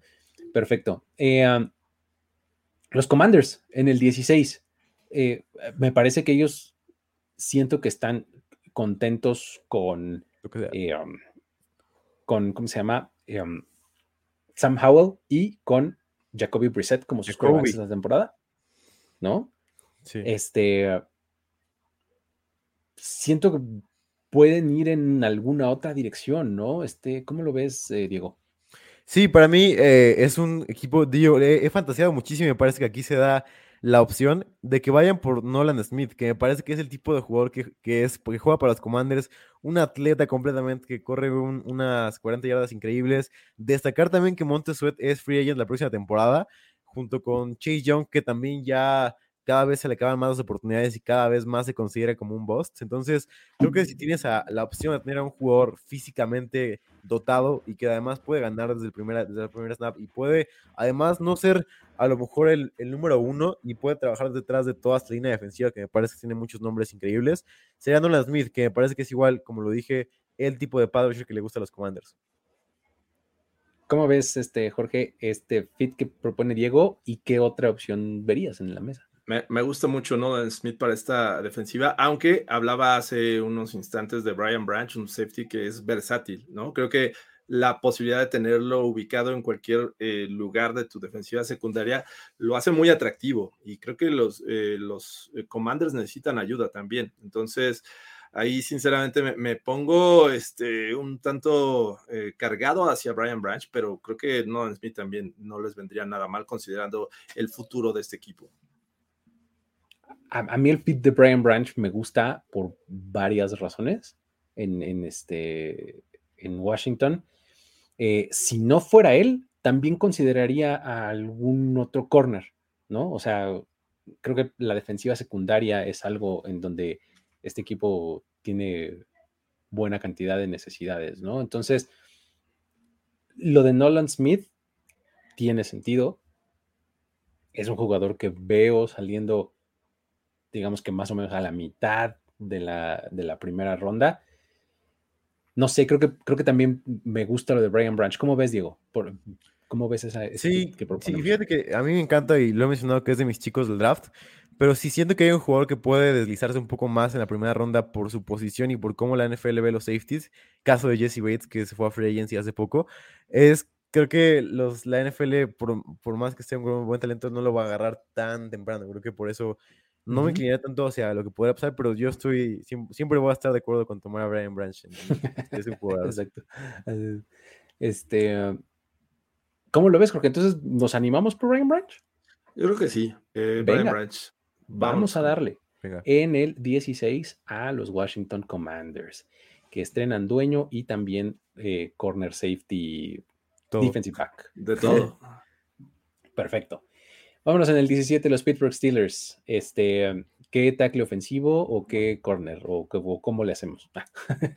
Para mí, estoy encantado que va a ser Darnell Wright. O sea, creo, que es un jugador que ha aumentado demasiado. Si hay, si alguien que tiene experiencia en el colegial, que es lo que le gusta a Mike Tomlin, como más de la vieja escuela, de decir, ah, este jugador tiene experiencia, ha jugado varias temporadas, nunca se ha lesionado, siempre ha estado ahí creo que es el tipo de jugador que le gusta a Mike Tomlin, además gigante, eh, que cada vez que, lo, cada vez que lo veo más, o sea, ves por qué un equipo podrá hacerlo alto, y me parece que tiene sentido, sobre todo por, por cómo ha tenido experiencia en, colegial, que a pesar de que no ha sido el mejor, tiene mucho de dónde sacar para hacer un buen, un buen tackle. ¿Cómo lo ves, Jorge? Sí, yo también creo que, eh, o sea, y, es cierto, también necesitan cornerback, pero eh, teniendo a Darnell Wright ahí disponible sobre Deontay Banks, me parece que eh, preferiría reforzar esta línea ofensiva. Le están llevando armas a, Kenny Pickett. Ahora hay que protegerlo, caray. Es, bueno moviéndose, eh, moviendo la bolsa, pero creo que en ocasiones van a necesitar de ayuda y sobre todo también eh, reforzar el juego terrestre que vimos muchas ocasiones a Najee Harris valiéndose de sí mismo para ganar yardas. O sea, la línea ofensiva le, dejaba mucho que desear. Creo que es momento ya de, tomar un línea ofensivo que les pueda eh, este, solucionar varios temas. Entonces, Daniel Wright me gusta. Vámonos por el volunteer, eh, Darnell Wright, eh, para no hacerlo mucho más largo. Venga. Número 18. Hace rato hablábamos de que este era uno de los posibles lugares o momentos en donde podría haber movimiento, ¿no? ¿Qué, qué jugador podría motivarlo. O sea, seguimos teniendo en el board, por ejemplo, jugadores como están todo, bueno, un par de que ya no receptores, hay. Para hacer un trade-up así. No sé si Lucas Van Ness justifica un trade-up. No sé si Dalton Kincaid, Nolan Smith. eh, Nolan Smith, ¿no? O sea, eh, de ahí en adelante, pues, no creo que haya jugadores que motiven eh, el aventarte para arriba, ¿no? O sea, a menos pues que seas alguno de los equipos que se quedó sin coreback de estos cuatro y que ya de plano te quieras aventar desde la segunda ronda hasta el 18, No, por favor. que es un brincote, Ah, no, es demasiado, creo que no. ¿no? No, no creo que suceda. Creo que los Lions se quedan ahí, ¿no? O y sea, además Nolan Smith, ya lo hablamos mil veces, cómo encaja perfecto en la defensiva, de, en esta defensiva de los Lions, como, con Exacto. tu físico. Ah, tú lo pusiste incluso en el mock draft de lo de que hicimos pasado. Entonces me parece que Nolan Smith me parece que entra perfecto en este equipo. ¿cómo lo ves, Jorge? Sí, sí, la, la única eh, cuestión es eh, si van a dejar pasar a Kincaid, Tyrant, necesidad, sí. buen jugador, Sí. Pero bueno, este, creo que la defensiva también necesita mucha ayuda de los Lions, ¿no? Se metieron en, en unos duelos de, de pistoleros de más de 40 puntos en ocasiones. Creo que la defensiva tiene que mejorar mucho y me gusta Nolan Smith. Y nada más rápido, si hay un equipo que, que ha fracasado con Tyrants en primera ronda son los Lions. Eric Ebron y, y, Sí, Hawkins. Entonces creo que ya se Ebron- de esa, esa opción ahorita. Eric Ebron además se fue tempranísimo, creo que fue como en el 8 Sí, o algo así, sí. ¿no? O sea, se fue en el top fue. 10, me acuerdo. Este, sí. Sí. Ok, vámonos entonces con Venga. este, con, con Nolan Smith de, de Georgia para los Lions en el 18. Venga, 19, los Buccaneers. Este es otro equipo que también siento que está bien con su Baker Mayfield. O sea, ellos sienten que están bien con su Baker Mayfield, ¿no? Y están este, en, en, este, pensando en, en mayo, if, if you know what I mean, May, ¿no? Este, Drake May. ¿no? sí, exacto. Sí. O en Caleb a lo mejor. o, o en Caleb, ¿no? Exactamente, ¿no? Este, algo por el estilo. Este, um, ¿qué sí podrían hacer? Este es otro de los destinos en donde todo el mundo dice, bueno, si Villan Robinson se, se cae, aquí Sí. se va, ¿no? Este, ¿qué otra cosa podrían eh, ajustar los Buccaneers, Jorge? ¿Cómo lo ves? ¿Qué otra cosa podrían ajustar? Me parece que, que todavía hay opciones para presionar uno eh, o ir por línea interior defensiva. En este caso, ahí está Kalaya Kansi, por ejemplo, eh, que es alguien que podría ser un, un jugador. Mm, A lo mejor no es el Vita Vea, porque eh, digo, a final de cuentas es diferente posición, pero creo que complementa a Vita Vea. Me parece interesante lo que le, le puede aportar. O de plano ir por defensive end, eh, algún tipo Breezy o incluso este Van Ness también para presionar al coreback. O sea, creo que tendría que ser defensiva para mí en, en este pick de los Buccaneers. ¿Cómo lo ves, Diego? Sí, 100% de acuerdo. Yo por quien iría y por lo que he hablado de cómo está subiendo mucho en estos equipos que valoran mucho los traits físicos, creo que sería Miles Murphy, que, que ha subido cada vez más en los boards desde mi punto de vista y como he estado viendo los, los reportes, y me parece que entra muy bien en este esquema porque eh, si hay un jugador que se parece de alguna manera a los picks que han hecho con Joe Tryon, Shoyinka y todo este tipo de jugadores, me parece que Miles Murphy es ese tipo de jugador que tiene además el historial de, de, haber, de haber, sido un jugador eh, que, que, se considera un momento generacional en, eh, con Clemson. Yo creo que irían por, por Miles Murphy, que además siento que es un buen pick ahí. ¿Por qué Miles Murphy y no Lucas Van Ness? O Sí. sea, que es, que es otro, otra posibilidad en la misma posición.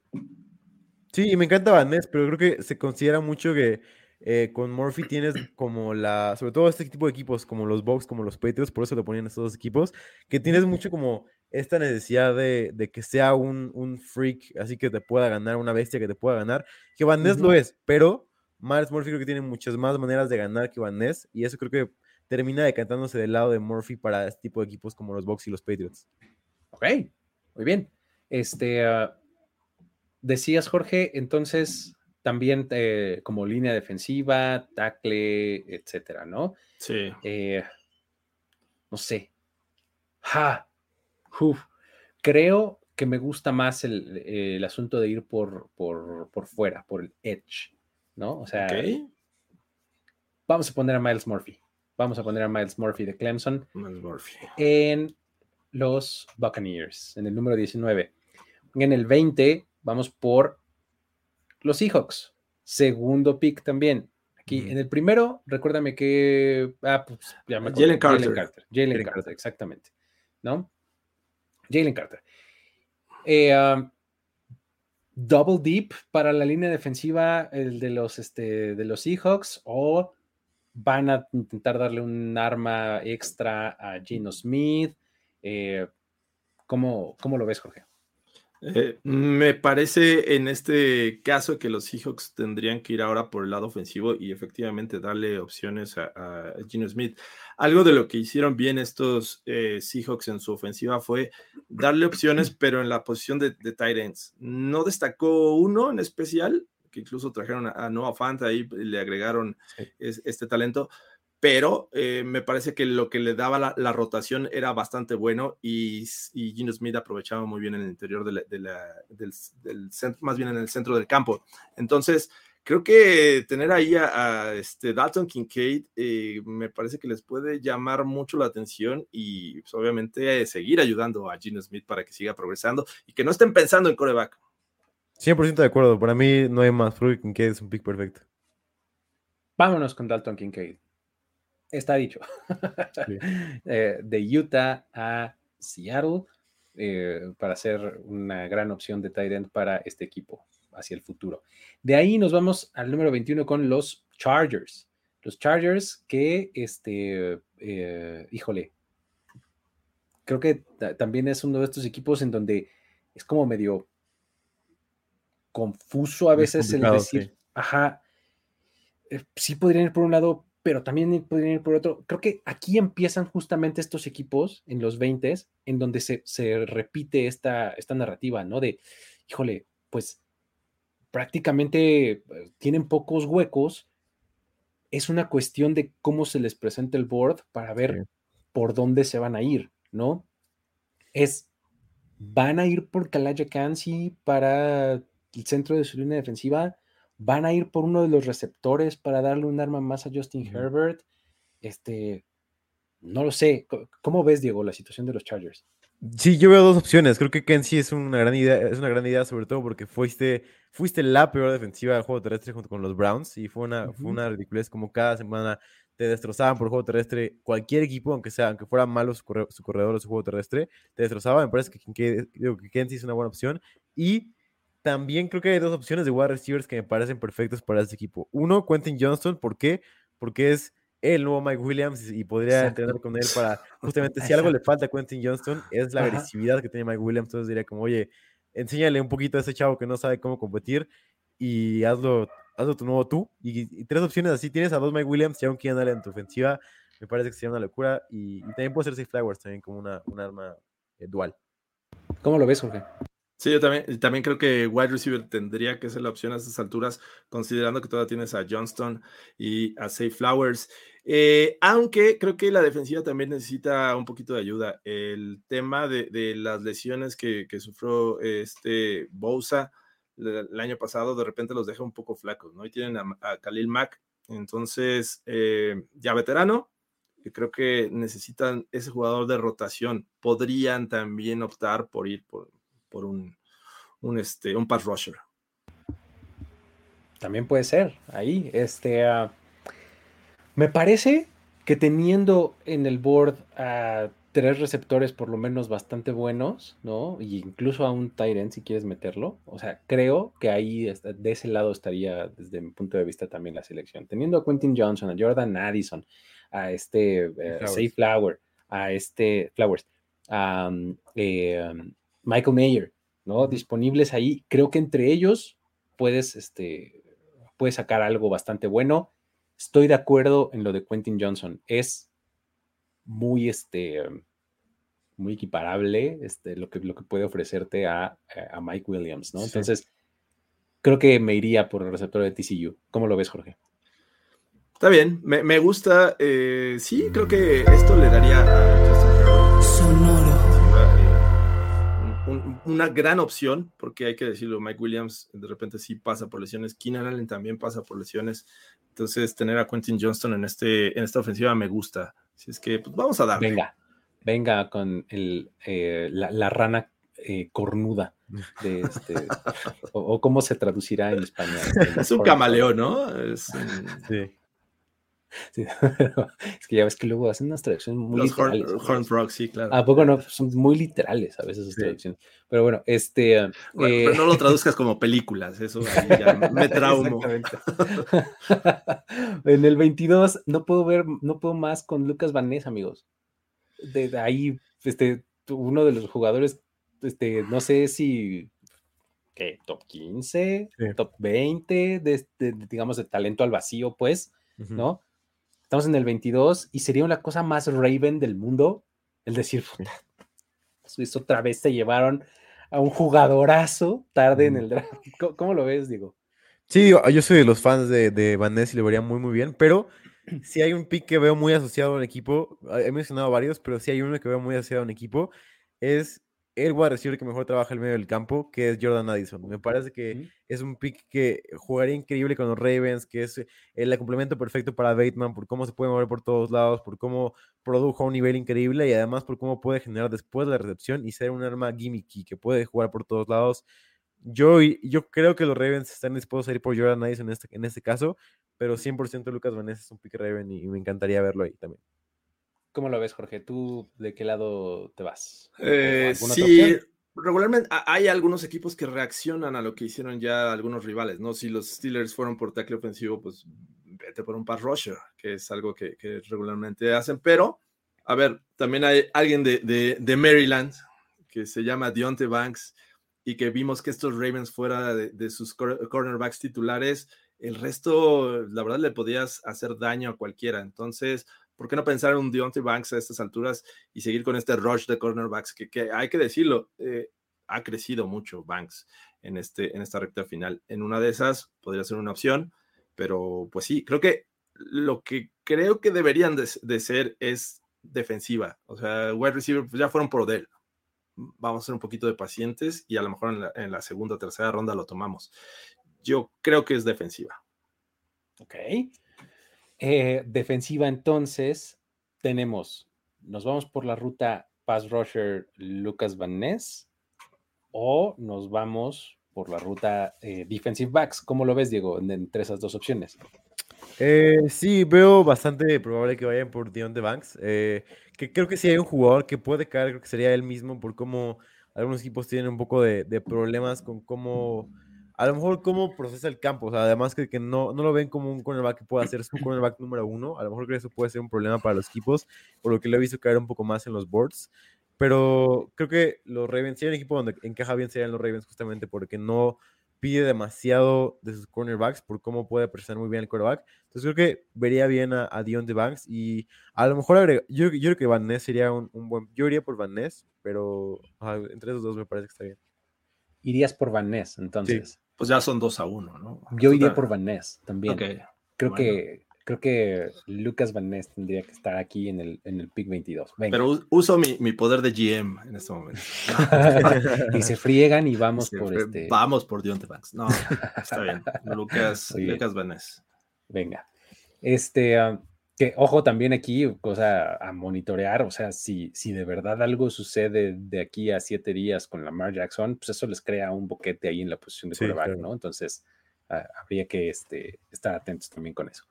Este, um, número 23, los Minnesota Vikings. Creo que a partir del 23, bueno, no sé si exactamente a partir del 23, pero en los 20 es donde justamente empiezas a ver las posibilidades de los equipos de regresar a, a la primera ronda, Sí. ¿no?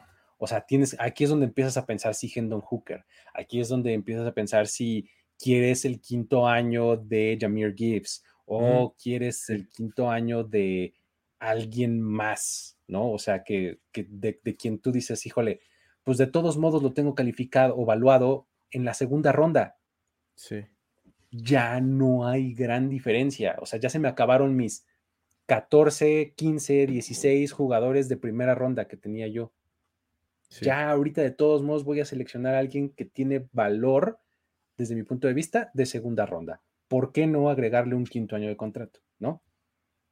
¿Hay alguien al principio de la segunda ronda o en algún lugar por ahí que vean subiendo este, en, esta, en este, digamos, cuarto final de, este, del, de la primera ronda? ¿Cómo lo ves, Diego? Yo no lo veo y, ¿sabes? Te voy a decir por qué. Creo que esta clase de draft es una de las menos talentosas que hemos visto después del talento elite. O sea, creo que después de este talento elite, para mí, todos estos jugadores ya, incluso veo cómo son de segunda ronda todos, todos los que quedan. Creo que es una clase muy poca talentosa y la gente lo ve así, el draft lo ve así. Me parece que por eso no va a haber trade downs porque nadie va a querer subir por estos jugadores.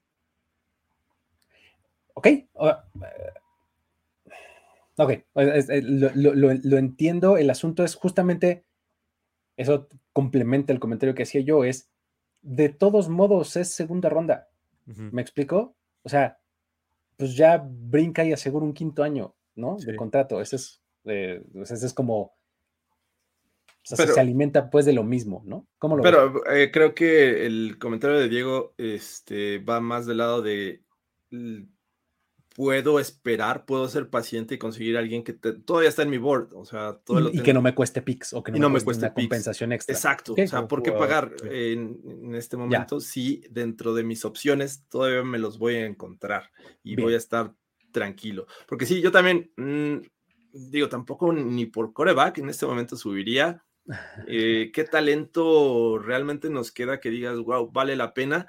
Me parece que ni wide receivers, que es algo que los Vikings podrían eh, explorar, ¿no? Ir por ese camino de, receptores, complementar su cuerpo de, receptores e incluso defensiva secundaria. Pero eh, yo siento que los receptores que hay en este momento es algo que no puede ignorar los Vikings como para complementar ahí a Justin Jefferson. A ver, ¿por, por dónde empezarías? ¿Con, quién te irías? Creo, que Jordan Addison es alguien que podría encajar bien en este, en este sistema. ¿Cómo lo ves, Diego? Para mí, creo que eh, viendo más hacia, lo que podrán hacer los Vikings, uno, me parece que por los movimientos que ha hecho Cuesi, Cuesi mi, Cuesi mi señor, Cuesi mi Dios, eh, por lo menos por los momentos que ha hecho de darles void years a, a, a Kirk Cousins y decirle como, ah, cada vez eres más desechable y así, me parece que estaría, estaría muy probable que Hendon Hooker cayera aquí. De hecho, tiene 13% de probabilidades de caer en los Vikings, que es una probabilidad alta considerando que es el pick 23. Entonces, me parece que Hendon Hooker es un pick muy probable para los Vikings, eh, lo que harían ellos. No me parece nada bien, pero Hooker tiene por lo menos esta habilidad para ser este jugador atlético que pueden tomar. Me parece que yo estoy en eh, lo, que, lo que puede pasar entre Hooker y Jordan Addison. Para mí son los dos jugadores que pueden tomar los Vikings. Es el lugar más mencionado, creo yo, para Hendon Hooker, ¿no? Eh, Minnesota. No sé si nos queremos aventar. Eh, ¿Cómo lo ves, Jorge? O sea, es Hendon Hooker en los Vikings 23. Sí, y aparte tienes el tema de la paciencia, ¿no? No necesariamente lo tienes que iniciar en la semana 1, eh, viene de una lesión, entonces lo puedes ir, formando. Me parece que, Hooker podría ser una buena opción para los Vikings también, ¿no? Y, bueno, esperar por, por wide receiver. esperar por wide receiver, esperar por corner, esperar por eh, defensive tackle. E, ese es mi punto, nada más, ¿no? O sea, el, costo de oportunidad que, tiene el tomar aquí un quarterback, te vas a ir hasta la 87 y nomás, o sea, tienes poquitos picks en este. Necesitas estar bien enamorado de Hooker, sí, es cierto. No, o sea, ese es, ese es mi único, mi única objeción, porque estoy de acuerdo en, lo que mencionan y es, o sea, lo veo como una probabilidad, ¿no? Que, uh Hooker sea tomado aquí. El asunto es que el costo de oportunidad es bien grande, grande, grande, ¿no? Tienes nada más cuatro picks después de esto. Entonces, uff, este. Entonces, ah, dice mejor. ¿No? Está complicado. Yo me iría por Jordan Addison. Creo que, creo que este me convence más, ¿no? Ok, bueno. Venga, vámonos por el receptor de USC antes de Pittsburgh eh, para los Vikings. Eh, pero sin duda, ojo, este es el posible lugar. Sí, puede pasar. ¿No? Ahí está. Este, ah, número 24, los Jacksonville Jaguars. Eh, a ver, nos seguimos yendo por línea defensiva, por corner. ¿Cómo lo ves, Diego? Yo aquí veo muy probable que caiga Michael Mayer. Me parece que ya bajó bastante. Eh, hablamos sobre cómo es una destinación ideal para un Tyrant, porque Van Ingram seguramente ya es su último año aquí. Entonces me parece que Michael Mayer es el Tyrant ideal para los Jaguars. Yo veo a Michael Mayer como un pick eh, cantado si es que cae para ellos. ¿Cómo ves, este, Jorge? Estoy con ello porque pensaba que reforzar o, agregar talento al pass pero recientemente lo han hecho. Eh, la línea ofensiva, y sobre todo el interior, eh, les hace falta y, creo que también es algo que puedes encontrar en tercera ronda sin problema. Y sí, un tight end me parece que es una muy buena opción para el, centro del terreno de juego para, para Trevor Lawrence. Eh, me gusta, o sea, está bien, lo veo sucediendo eh, pondría en la mesa las, opciones defensivas, ¿no? Que mencionaba. O sea, ahí creo que es, un buen, este, eh, es un buen lugar para ver un, un, un, pass rusher más o un defensive tackle más o un corner, ¿no? Este, el asunto sería quién, o sea, eh, específicamente quién de ellos me convencería más que un Michael Mayer. Creo que no, creo que no hay ninguno que, yo diga, no, este, prefiero sobre Michael Mayer. O sea, creo que el fit es mejor, pues, con, con Mayer que con el resto de los defensivos disponibles, incluso con Brice, por ejemplo. Sí. Este, vamos por Michael Mayer. Venga. Ok.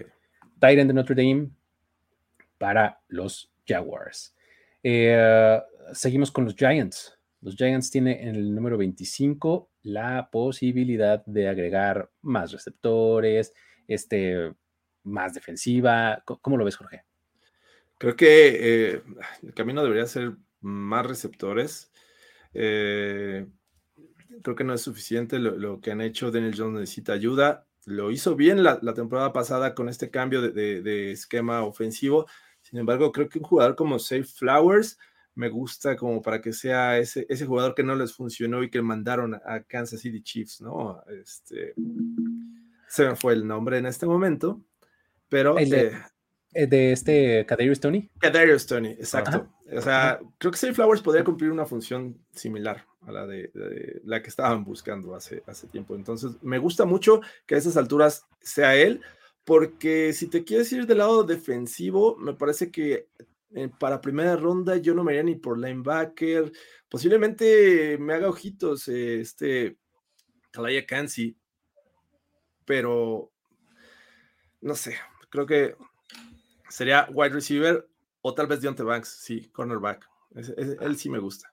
Yo igual yo iría por, por Deontay Banks. Eh, creo que Flowers, como dicen por aquí en los comentarios, es un jugador muy parecido a Kader Stoney que creo que ya no quieren, o sea, es un nuevo GM, es un GM que no quiere cometer los mismos errores, me parece que iría por un cornerback, que además es un GM basado en, en, analytics, entonces creo que diría como vamos por un cornerback que pueda ser élite en algún momento, como Deontay Banks. Me gusta mucho Deontay Banks aquí. Ahora, me acabo de acordar de algo. He estado leyendo recientemente de cómo si en algún lugar pudiera salir un centro, ah, claro, es aquí. aquí. Sí. ¿Y cuál de ellos? John Michael Smith. John Michael Smith, sí. Este, y, no lo veo descabellado tampoco, ¿no? O sea, e, este, esta posibilidad de, ya lo mencionábamos hace un momento, ahorita ya los valores son de segunda ronda, de todos modos. Oh, sí. Sobre todo en este draft, que no hay talento casi, casi después. Y si no tomas a John Michael Smith en el 25, te vas a tener que esperar hasta el 57 si eres los Giants y es probable que entonces tengas ahí ya menos probabilidades de tomarlo, ¿no? ¿Cómo ves esta opción de, de, eh, de John Michael Smith? Smith. Ah, eh, de cierta manera lo veo como un Rich teniendo ahí a, Kalaya Kansi y teniendo a Deontay Banks. sí, claro.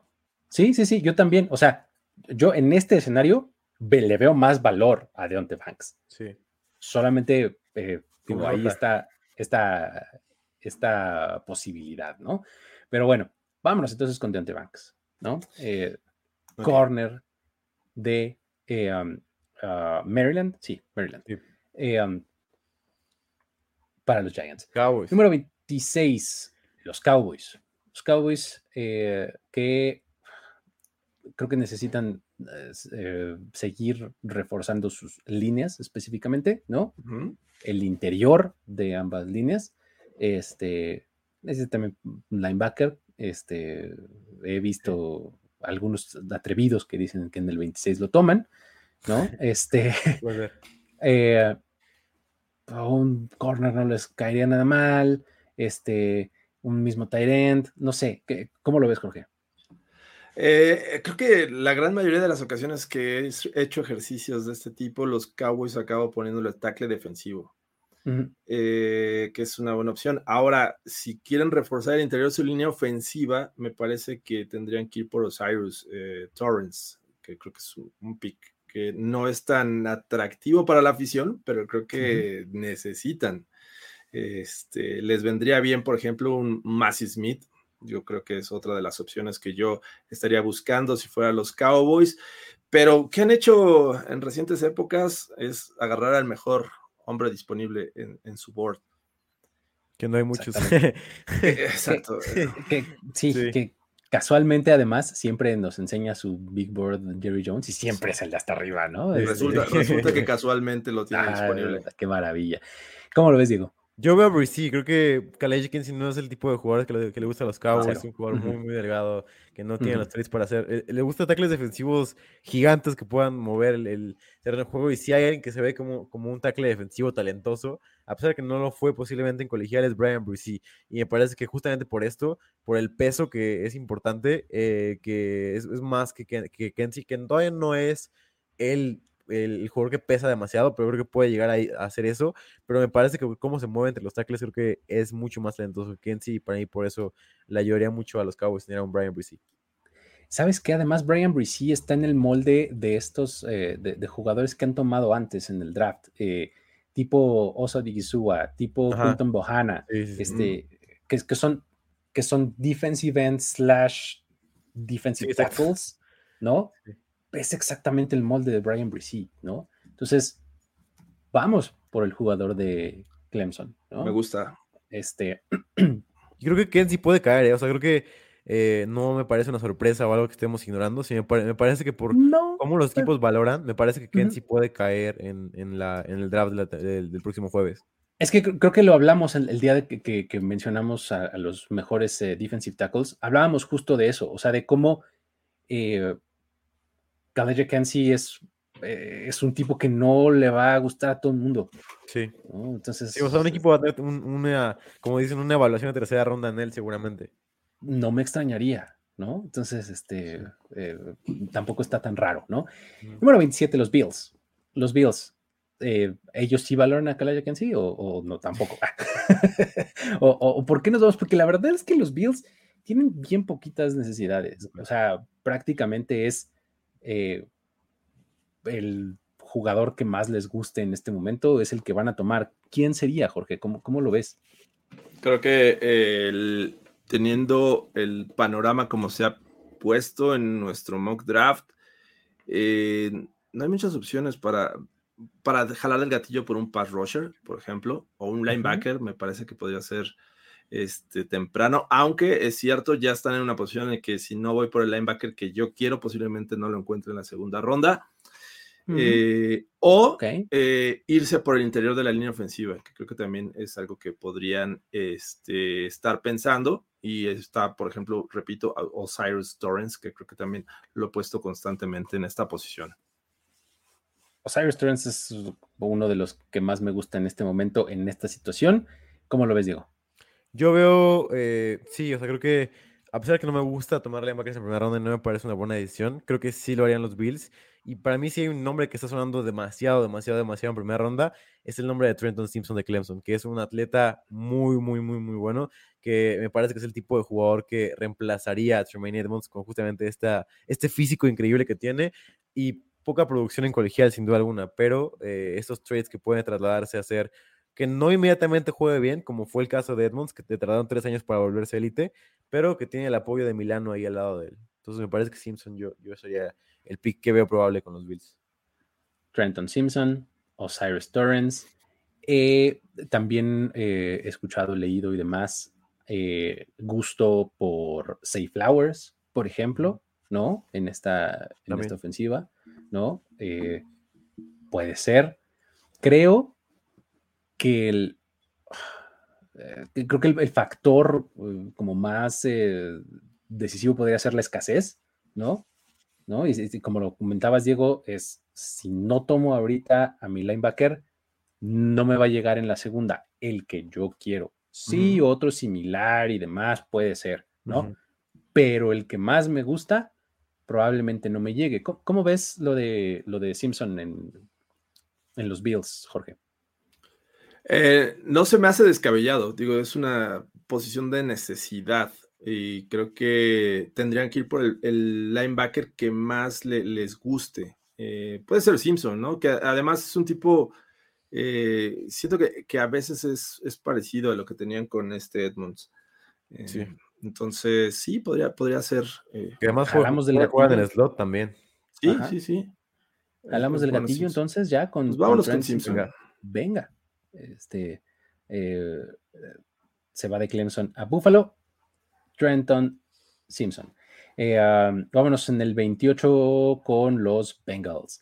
Los Bengals eh, es otro de estos equipos en donde hay pocas necesidades reales, importantes. Todo va a ser para mejorar, dar profundidad. Probablemente obtengas, pues igual un titular, pero pues este, no necesariamente, ¿no? O sea, a, a mí aquí me parece otro de estos lugares en donde un Tyrant tiene muchísimo sentido, ¿no? Este, porque El rey. estás en esas, ¿no? El dios Darnell Washington.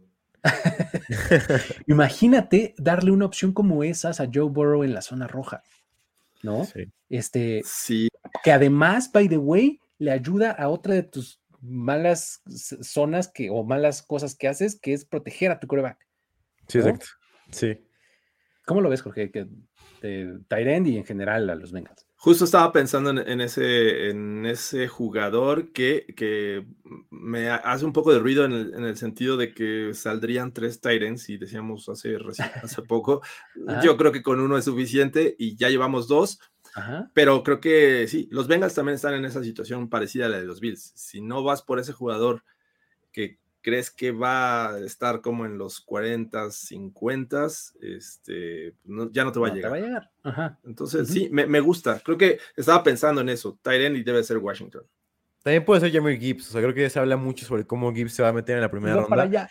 Y Creo que Jameer Gibbs puede, ser una gran opción para los Bengals. Que cada vez, como lo digo, se oye más el voz de que pueda ser en primera ronda. Y entonces, este, todo el discurso de odio para los corredores en primera ronda va a quedar con su cara de payaso. Sí. Pues van a ir dos, ¿no? Este, eh, Jameer Gibbs o entonces Darnell Washington. Eh, a ver, veamos. La verdad es que no me sé su, su, su depth chart de, este, de tight ends. Ahorita tienen a Irv Smith. Ah, contrataron a Irv Smith, ya no me acordaba. Sí. Devin Asiasi, eh, Drew Sample, Tanner Sample. Hudson, Sí. Nick Bowers, o sea, básicamente nadie. Y eh, de corredores está Joe Mixon, que muy probablemente no esté. cortado. Ajá. Y, y se fue Samaje. Trayvon tiene Williams y Chris Evans. Chris Evans. Válgame Dios, en ninguna de las pues, dos posiciones tienen a un titular viable, ¿no? Este. ¿Qué hacemos? Mira, Gibbs me, me empieza a, a- me empiezo a inclinar hacia él porque eh, también contribuye mucho en el juego aéreo. Jugar- O sea, Muchísimo. Sí. Entonces, digo, Mixon lo hacía, Samaje Ryan lo hacía. Vamos a darle a Gibbs a estos Bengals. Venga, vamos. Segundo corredor en la segunda, eh, en la primera ronda, perdón. Eh, uf. Venga, ahí está, en el número 28, Jameer Gibbs de Alabama a los Bengals. Número 29, los Saints. Los Saints, eh, híjole, también tienen, eh, o sea, que esto es de los equipos en, en los 20 en los que sí hay necesidad de Sí, sí, sí. buenas, ¿no? Porque no era su posición natural en el draft. Este, ¿por dónde empezarías, Diego? Sí, creo que es un equipo que me parece que tiene varias necesidades. Sigue siendo un equipo muy completo, pero sí hay algún lugar donde me gustaría que reforzaran en la línea ofensiva y también en su línea defensiva que sufrió muchas bajas. O sea, sí trajeron a Shepard, que fue un muy buen jugador la temporada pasada con los Jets, Nathan Shepard, pero sí se fueron muchos jugadores como Davenport, como, o sea, jugadores que son muy, muy, muy buenos. Me parece que línea defensiva o línea ofensiva pueden ser, y para mí aquí es donde caería Calais Kensi a la perfección. Creo que Sí, Kensi es un jugador que, que, que tiene todo, todo el físico y todas la- las características para poder ir tranquilamente al lado de Cameron Jordan y al lado de Shepard, como lo decía, al lado de Granderson, para ir tranquilamente y no con la presión de, ah, tengo que ser el padre número uno del día uno, sino puede, ir, puede irse rotando. Me parece que es el lugar perfecto para él. Estoy de acuerdo. ¿Tú cómo lo ves, Jorge? Yo también, o sea, necesitas jugadores que también presionen, ¿no? Cam, Cam Jordan no te va a durar toda la vida, se fue Davenport, entonces Kalaya Kensi puede hacer esas funciones desde el interior de la línea. Entonces, sí, me, gusta, es un fit me- que me, parece perfecto para esta defensiva de, de Dennis.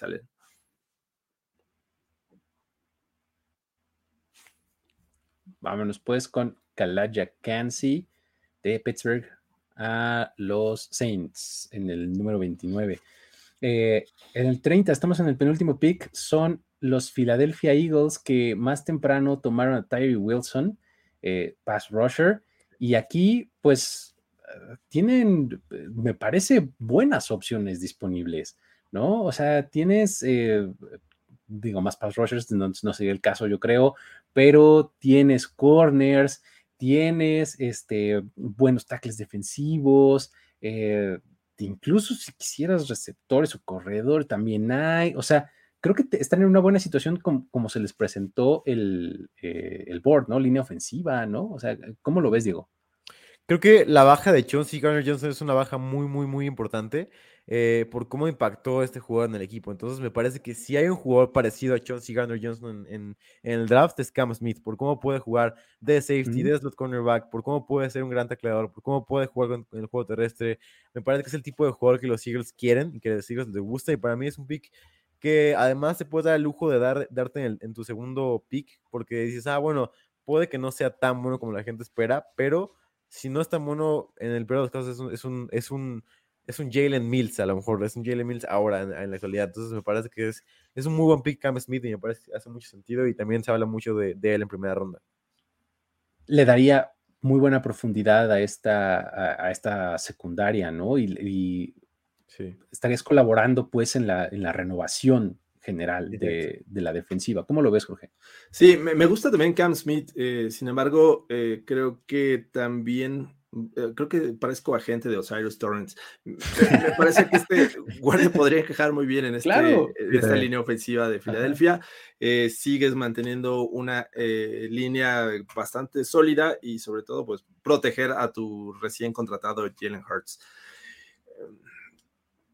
Pero bueno, ustedes dirán por cuál votan. Mm, seguimos sin este sin, sin querer que alguien suba por Hendon Hooker, por ejemplo, No, Hooker. ¿no? Ah. O por, por, por alguien así. Este, A ver, nada más, recuérdame, eh, los cuatro quarterbacks se fueron Carolina, eh, um, Indianapolis, Indianapolis. Sí, Las Vegas y. Las Vegas Y ah, y los Titans que subieron a la 3. Ok, ¿quién se quedó, por decir así, sin quarterback? Atlanta, Los Vikings. los, los- Vikings, Los Bucks, los Bucks. Hmm, No. los, No lo Tex- veo. los Texans. Los Texans. Ah, los Texans. A ver, los Texans desde el 33 dar un brinco al 30. no está tan sí, sí, sí, descabellado. No está tan descabellado. Ok. Los Texans, este. ah, los Rams no creo. Este. Sí, yo creo que Filadelfia es ese equipo que si quiere un running back, no lo va a tomar en la primera ronda. Sí, no. Sí, sí, no, no, no, no.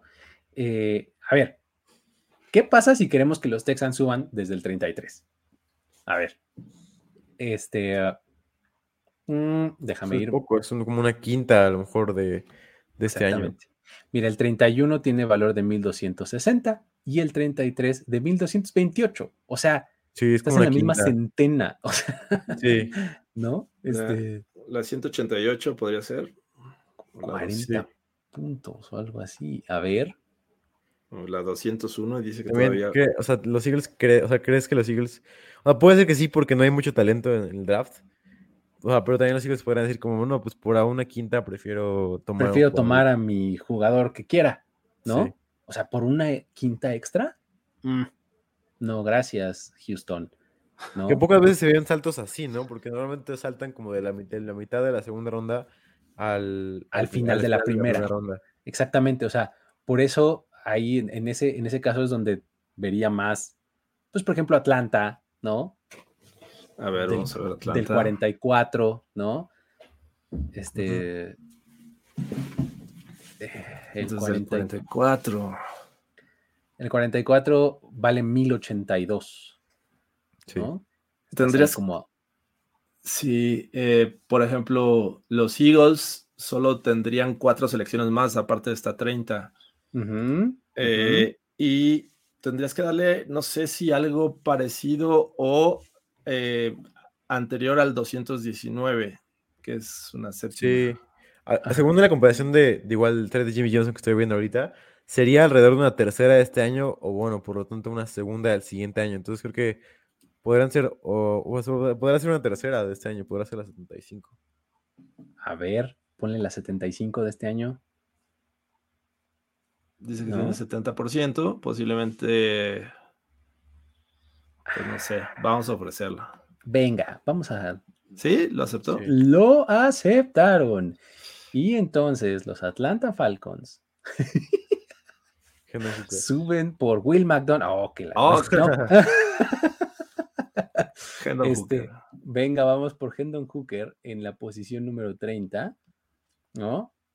Y es muy probable, o sea, porque sea, por el quinto año de contrato. sí, sí, sí, sí, ahí está, ¿no? El último Y- pick está bien cantado con Safe Sí, Flowers, ¿no? sí, sí, sí.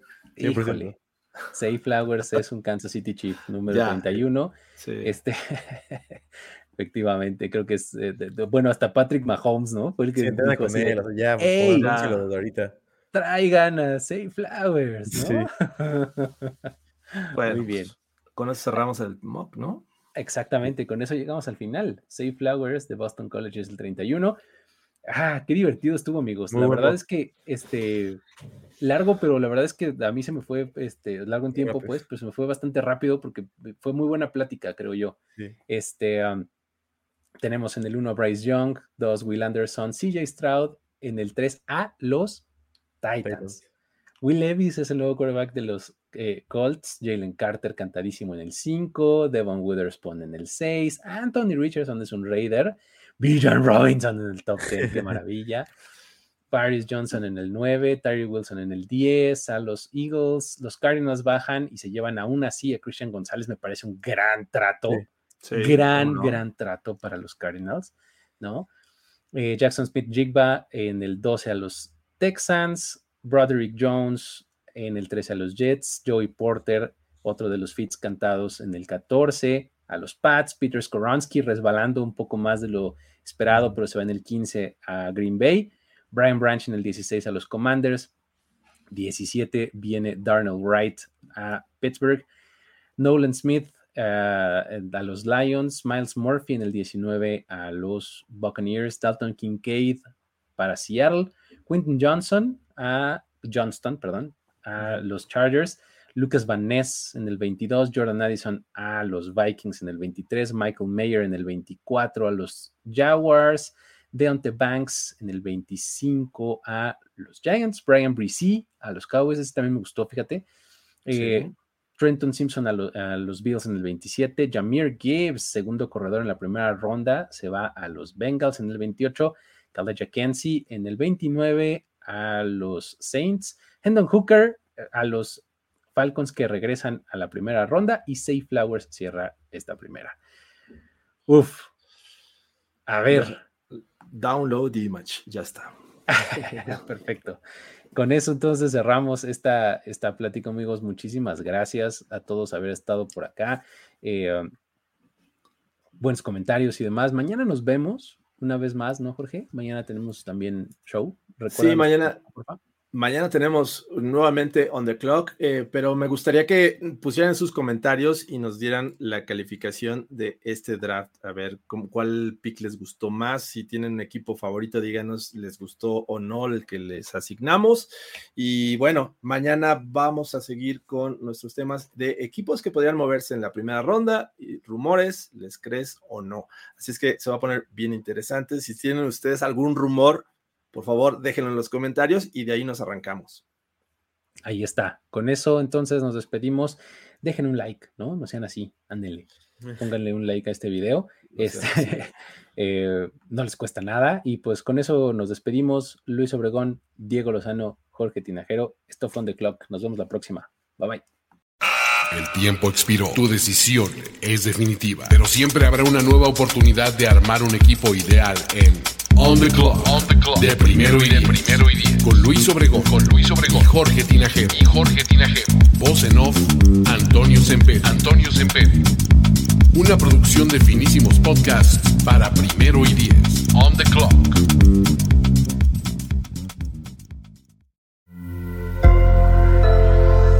Sonoro.